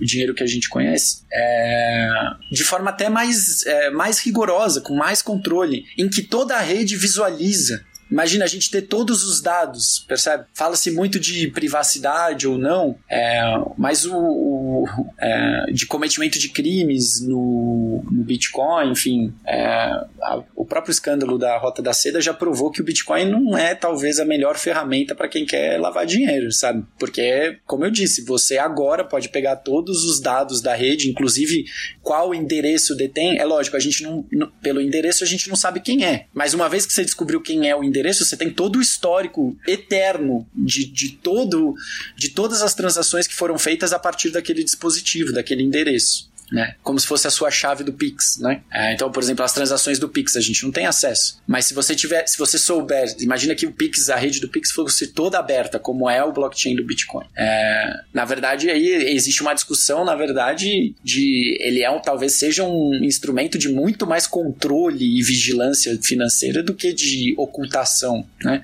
Lógico, tem outras soluções, o Zcash, o Monero, Onion, Deep Onion, enfim, tem outros projetos que tentam funcionar para esse propósito. É, mas essa compreensão, enfim, é, é, do, do Bitcoin como criminoso, ela é também contestável. Mas eu, o que eu estava querendo dizer é, é do, do fator é, democrático.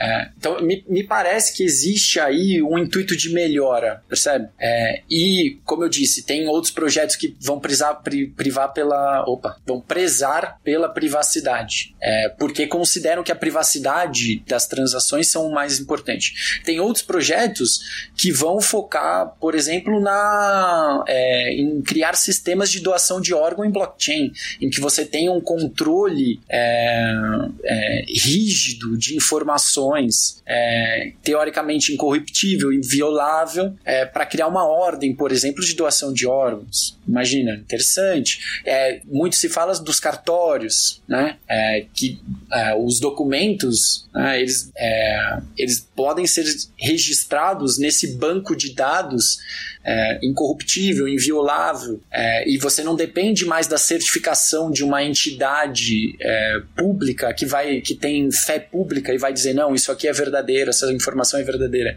O que vai dar garantia é a própria é, o próprio banco de dados completo ali. Olha, esse apartamento ele foi incluído na blockchain no dia tal pela incorporadora tal. É, ele foi transacionado, foi vendido no dia Y. A gente você vai acompanhando todo esse registro de dados dentro dentro do, da blockchain, da cadeia de blocos, né? É, que contém informações. É, podem ser informações sobre transação econômica, como eu mencionei também lá atrás, mas aí tem todo o questionamento. Mas por que, que não podem ser outras informações? É, além das informações econômicas. E aí você tem milhares e milhares de projetos que vão ficar pensando: pô, será que o blockchain não seria importante para a gente rastrear, por exemplo, o supply chain, a cadeia de produção da indústria? É, como é que eu vou saber se um produto é orgânico? Ah, será que não dá para ter ali um controle de registro que garanta todas as transações a partir de né, é, peças de indústria automobilística, indústria de avião? É, como é que eu garanto que é, elas não vieram de algum país é, ou tem alguma origem com é, organizações, indústrias que produzam é, trabalho, que utilizem trabalho infantil. É, o que eu estou querendo dizer com tudo isso é: a, a, existe potência aí e existem boas intenções né? Eu sei que do, de boas intenções o inferno tá cheio, mas eu, eu acho que existe uma vontade de fazer as coisas melhores, de tornar as coisas melhores. O problema é justamente, em, a meu ver, e eu gostaria de mostrar isso para essas pessoas. Se você ignora o próprio fato de que é o dinheiro em primeira, em primeiro lugar que gera concentração de poder e hierarquização, é, você vai ficar correndo atrás do próprio rabo. É, e aí eu tento mostrar isso no artigo, como você, como você bem é, pontuou, é, por meio do, da própria, é, do próprio deflagramento da, da organização da blockchain, né, do Bitcoin. É, então, supostamente, o, o blockchain do Bitcoin seria, seria gerido por unidades de processamento computacional, né? No sentido de cada, é, cada CPU é, um voto, né?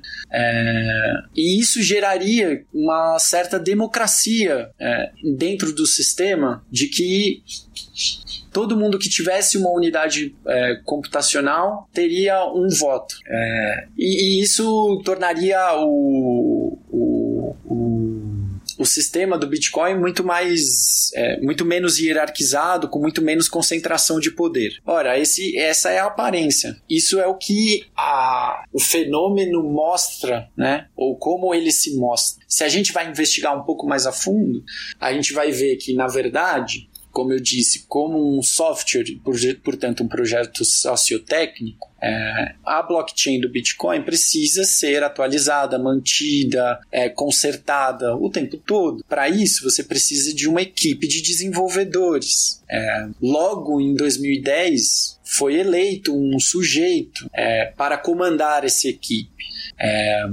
E desde então é essa equipe que determina, em última instância, é, o que vai entrar ou não no protocolo do Bitcoin, o que vai ser alterado ou não. Aí, de novo, claro que não cessa por aí. Se fosse, se fosse isso, é, ninguém. Poxa, ah, a gente está fazendo um dinheiro para ser menos concentrado e agora tem uma rede de um trilhão de dólares que está na mão de um sujeito, né? ou de um sujeito e a equipe dele, é, de 10 10, 15 desenvolvedores. É, mas é claro que existe um discurso que se protege disso também. E aí tem várias explicações, né? Não, eles precisam seguir é, um, um, uma uma normativa que esse próprio primeiro sujeito criou. É, bom, quer dizer então que o, que o que garante que ele não vai usurpar do poder dele é uma normativa que ele mesmo criou. Ah, não, mas veja bem, é, as, as decisões são sempre. É, é o, o, as questões elas são sempre debatidas pela comunidade, elas são sempre espalhadas. Bom, tá bom. É, e aí. E, mas quem, de, quem define no final das contas? Quem, quem, quem tem o poder de colocar em prática? Ah, quem tem o poder de colocar em prática é o Core Development Team, é o, a equipe central de desenvolvimento. Bom, então, enfim, ah, tá bom, ela consulta, é, eles consultam, mas quem tem o poder de implementar é, continua sendo a equipe. É, e aí a última, e é para mim a mais interessante, é, a mais mais tentadora, mais convincente é que, olha, ainda que o Core Development Team queira introduzir, vamos supor, por exemplo, aí entra a discussão de, ah, são só 21, um, só, só vão existir 21 milhões de de bitcoins. É, bom, tá bom. Quem define isso? O, ah, o protocolo inicial, o, o código-fonte. Bom, tá bom. E ninguém pode alterar o código-fonte? Pode. A equipe central de desenvolvimento pode alterar o código-fonte. É, tanto é que ela pode aumentar, por exemplo, a capacidade de informação que vai ser inserida em cada bloco. Ela pode alterar o, o tempo em que os blocos vão ser gerados. Se ela quiser que o, alterar o protocolo, o código-fonte para 5 minutos ao invés de 10, é, 30 segundos, aumentar a capacidade, enfim, é, eles podem alterar, é só eles que, quererem alterar o código-fonte. Então, poder eles podem né? É, então, essa. Porque isso é sustentado muito porque dizem que o, por isso o Bitcoin seria deflacionário, né? Ou não inflacionário, né? Segundo as normativas do Mises e seus institutos. É, enfim, né? a gente tem todas as discussões econômicas para rebater isso, mas é, o ponto é, ah, é, tá vendo? Porque ele, ele, ele tem um limite de 21 milhões de unidades, ele, ele é imanentemente, ele é necessariamente é, deflacionário, seguindo essa lógica. É, bom, mas não pode alterar esse número limite? Pode. Se a equipe central de desenvolvimento quiser alterar para 220 trilhões de bitcoins, eles alteram. Aí o, o argumento mais convincente é: olha, eles podem até querer alterar, mas como isso vai desvalorizar um monte, muito, o, o valor do Bitcoin, é, o preço do Bitcoin, para ser mais exato, é, o, a maioria da, das, da, das unidades de processamento, da capacidade de unidade de processamento, na verdade, quem tem mais capacidade de processamento na rede, 51% de quem tem a capacidade de, de quem detém a capacidade de processamento da rede, é, precisa concordar, é, porque senão o, a mudança não vai rodar no sistema. Então, só se 51% das, das, das unidades com capacidade de processamento da rede aceitarem essa mudança, é que ela passa a ser válida, porque aí eles vão rodar essa alteração. né? Aí você fala, ah, tá bom, interessante. É, então, por exemplo, a mudança do número de bitcoins não poderia ser alterada porque isso prejudicaria os mineradores, né? É, só que o que acontece? A gente vê é, uma concentração absurda, cada vez maior, de poder computacional na mão de poucas instituições e organizações. Né? É, até que chegou um ponto, acho que foi, foi 2018, 2019, que dois, foi lançado um artigo que eu cito no, no meu artigo lá, da revista Rosa, que eles mostraram que, olha, a gente já tem é, três ou quatro mining, pools, que são conjuntos de mineradores que se reúnem é, para garantir maiores retornos é, lucrativos. Tipo assim, tudo que eles ganham vai para mining pool e depois eles dividem. O que, que isso faz? Faz com que você tenha mais é, segurança de, da, da, da constância dos valores que você vai receber, correto? Porque um mês eu recebo um Bitcoin, ou, melhor, um mês eu recebo 10 bitcoins, no outro eu recebo 20, no outro eu recebo 30. É, então, para você ter mais constância, você junta um conjunto de mineradores que concordam em é, é, compartilhar todos os ganhos que todos tiverem, né? proporcionalmente às suas cotas, claro. É,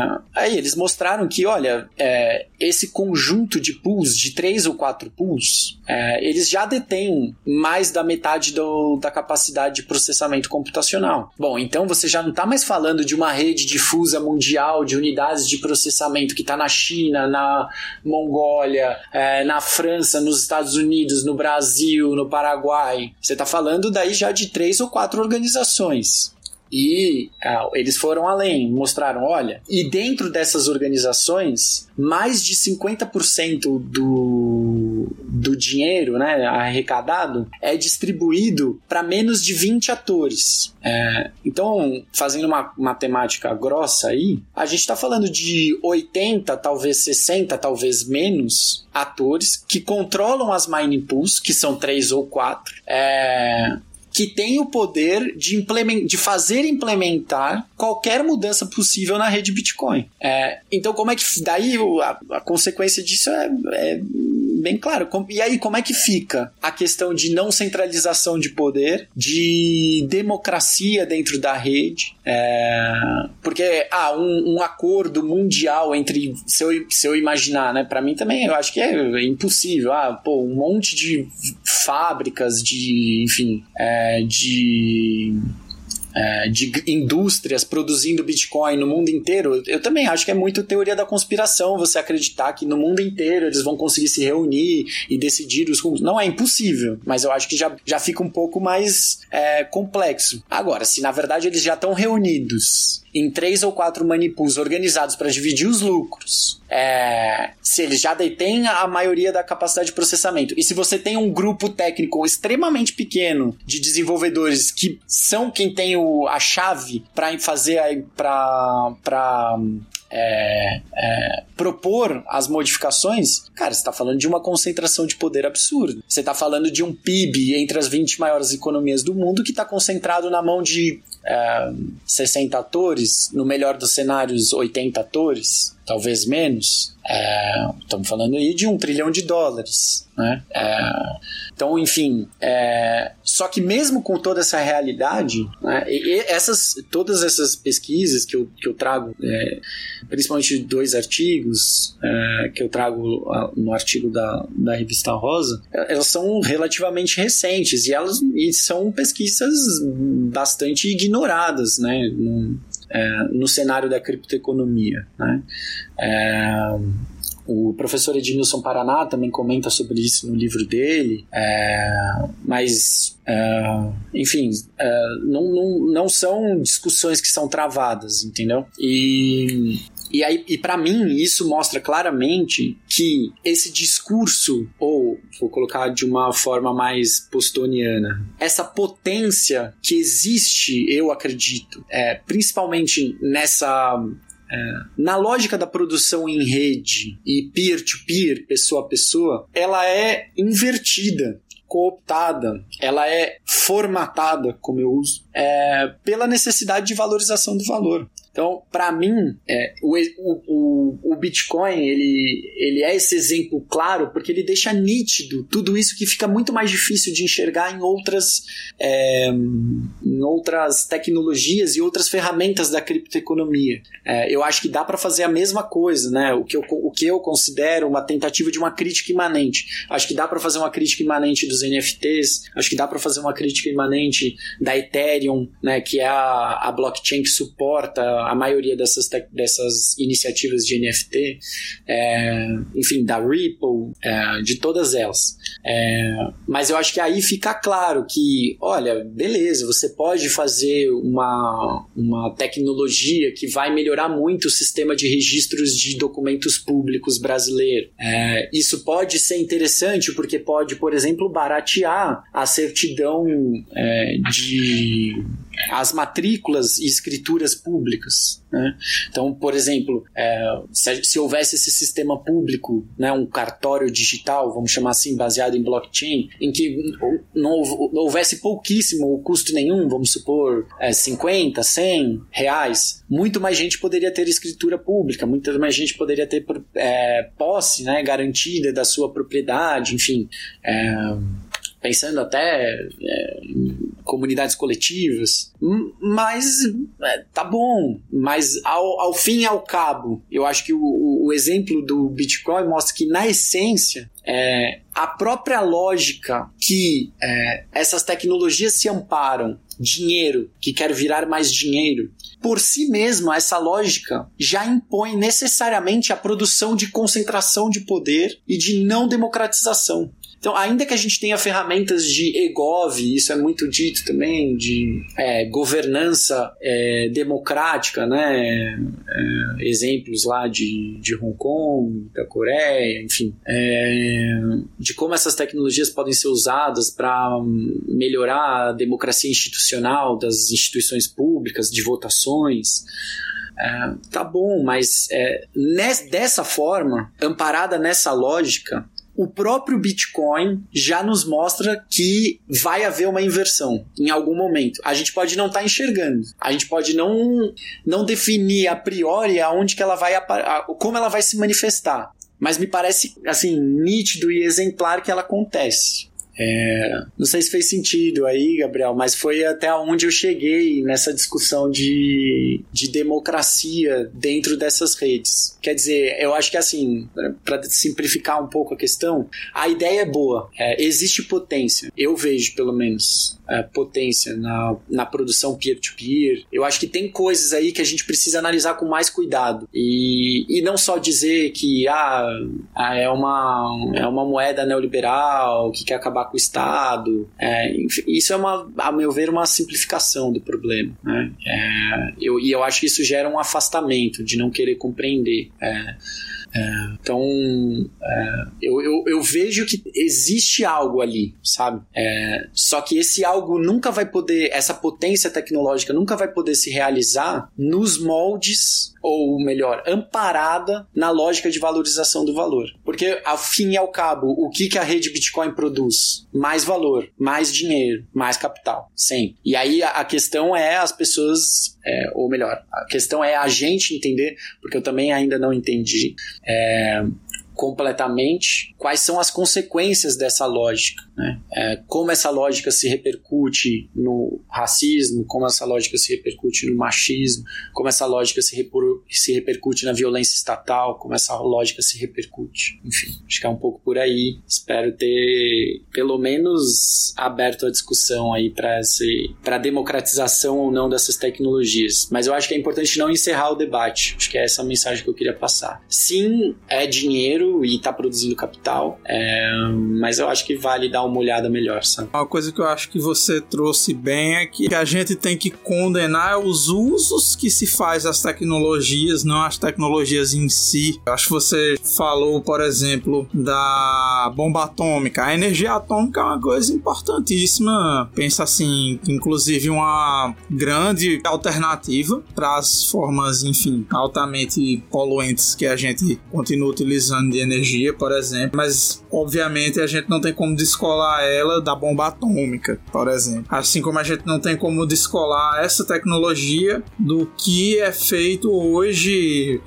da forma como ela é utilizada pelo mercado, mas que, por exemplo, esse tipo de tecnologia de criptografia para as transações econômicas e tudo mais, eu penso que vai ser importante num processo pós, claro, isso se a humanidade sobreviver à hecatombe ambiental que o capitalismo pode causar nas próximas décadas, se a gente sobreviver a isso, num eventual processo de socialização da economia, de planificação econômica, de fim da exploração do trabalho, um trabalho livre e associado, a gente vai ter que ter outra forma de quantificar a nossa produção, do nosso trabalho, para organizar as relações econômicas que uma tecnologia desse tipo poderia, obviamente, de uma forma muito mais avançada do que ela está hoje, ajudar a, enfim, produzir esses mecanismos de, como por exemplo, a gente discutiu muito brevemente, porque foi um episódio muito curtinho, foi praticamente um drops que a gente gravou com o professor Paul Cockshott sobre essa questão de como se organizaria uma economia comunista e ele fala dos tokens de valor trabalho, né? Que essa tecnologia poderia ser um meio para se valer desses tokens, para controlar quanto é que cada um vai ter pelo seu trabalho produzido e tudo mais. Mas aí, claro que a gente também discute essas coisas num, num nível ainda mais avançado também para questões como uma sociedade tendo superado a questão do valor, a necessidade do trabalho, que a gente sempre fala, essa questão da crítica do trabalho, crítica do trabalho alienado e tudo mais. Então, assim, é um debate que a gente está engatinhando ainda, que tem muita coisa para ver pela frente, eu acho que você conseguiu ser bem detalhado nessas questões. Então, acho que foi um episódio muito rico que a gente conseguiu fazer aqui hoje. Pô, que bom. Fico feliz de ter poder, de poder contribuir aí com vocês. E agora você já tocou em um monte de ponto que, assim, vontade de falar mais duas horas, mas realmente acho que já, acho que já deu. É, mas esses pontos que você trouxe da neutralidade ou não da tecnologia, é, dos tokens aí de, de trabalho, acho que são outras discussões interessantíssimas aí que estão ainda por ser feitas. E acho que essa, essa é, a, é o, o interessante da, da criptoeconomia. É, tem muita coisa para ser dita ainda. É, existe muito pouco que foi dito. Existem coisas muito importantes que já foram feitas, essas análises que eu faço referência, por exemplo. É, boa parte da, das ideias, principalmente dessa última fala que eu fiz, vieram desses artigos muito bons e não são de marxistas. É, então, enfim, é, e tem, tem marxistas muitos falando também, né, sobre blockchain, socialismo, enfim. É, eu acho que tem, não, eu tenho as minhas, minhas pontos de discordância também, mas enfim, fica para outras oportunidades também, porque acho que a, ao fim e ao cabo a ideia é despertar o, o interesse, a curiosidade e a importância para né, as pessoas de, eu sei que é um esforço, ninguém é obrigado a estudar academicamente isso, mas eu acho que é importante entender, porque é um processo que, a meu ver, ele é sem volta, sabe? Ele é totalmente condizente com a, a, a lógica de acumulação capitalista e, enfim, os estados já estão é, os Estados Unidos, Brasil, China, enfim, todos eles já estão com projetos de criação das suas próprias criptomoedas, já tem vários estados que estão utilizando né, criptomoedas. É, então, enfim, é, a meu ver, é um processo incontornável. Né? Lógico, a história é contingente, né? ela não é, ela não, ela não está determinada. Mas, como, como você disse, né, pode, a gente pode simplesmente morrer de é, de falta de ar, né? enfim, catástrofe climática. E aí pouco importa o Bitcoin ou não Bitcoin. Mas é, eu acho que a gente também não pode subestimar a capacidade do capitalismo de superar as barreiras que são colocadas para ele. É, por isso que eu mencionei também a, a questão é, do gasto de energia ali do, do, Bitcoin, enfim. Se tudo correr bem, o, o Bitcoin, a criptoeconomia veio para ficar e ela vai ser uma realidade aí da, da nossa vida. Então acho importante a gente trazer o tema, principalmente para o pensamento crítico. Então eu agradeço muito a, a oportunidade, o obrigado a troca. Aí espero que a gente continue desenvolvendo outros trabalhos e se encontrar aí em outro momento. É, obrigado, pessoal, pela paciência. Estou à disposição aí se alguém é, tiver alguma dúvida. Tenho certeza que tem várias. É, eu não tenho redes, só o LinkedIn, é, mas tem meu e-mail também do Instituto. E lembrar que a gente está abrindo aí para quem ficou curioso, quiser se debruçar um pouco mais sobre a criptoeconomia, sobre criptomoedas, blockchain, toda essa realidade social, quiser participar do grupo de estudos que a gente está abrindo, é só entrar em contato, tá bom? De novo, obrigado, Gabriel, e obrigado a todos. Com certeza. Muito obrigado, Leve, por ter aceitado o nosso convite. E muito obrigado também a vocês, ouvintes do Ontocast, por terem ficado aqui até o final. Espero que tenham gostado desse episódio especial da nossa série de crítica da economia política. Um grande abraço e um bom momento a todos.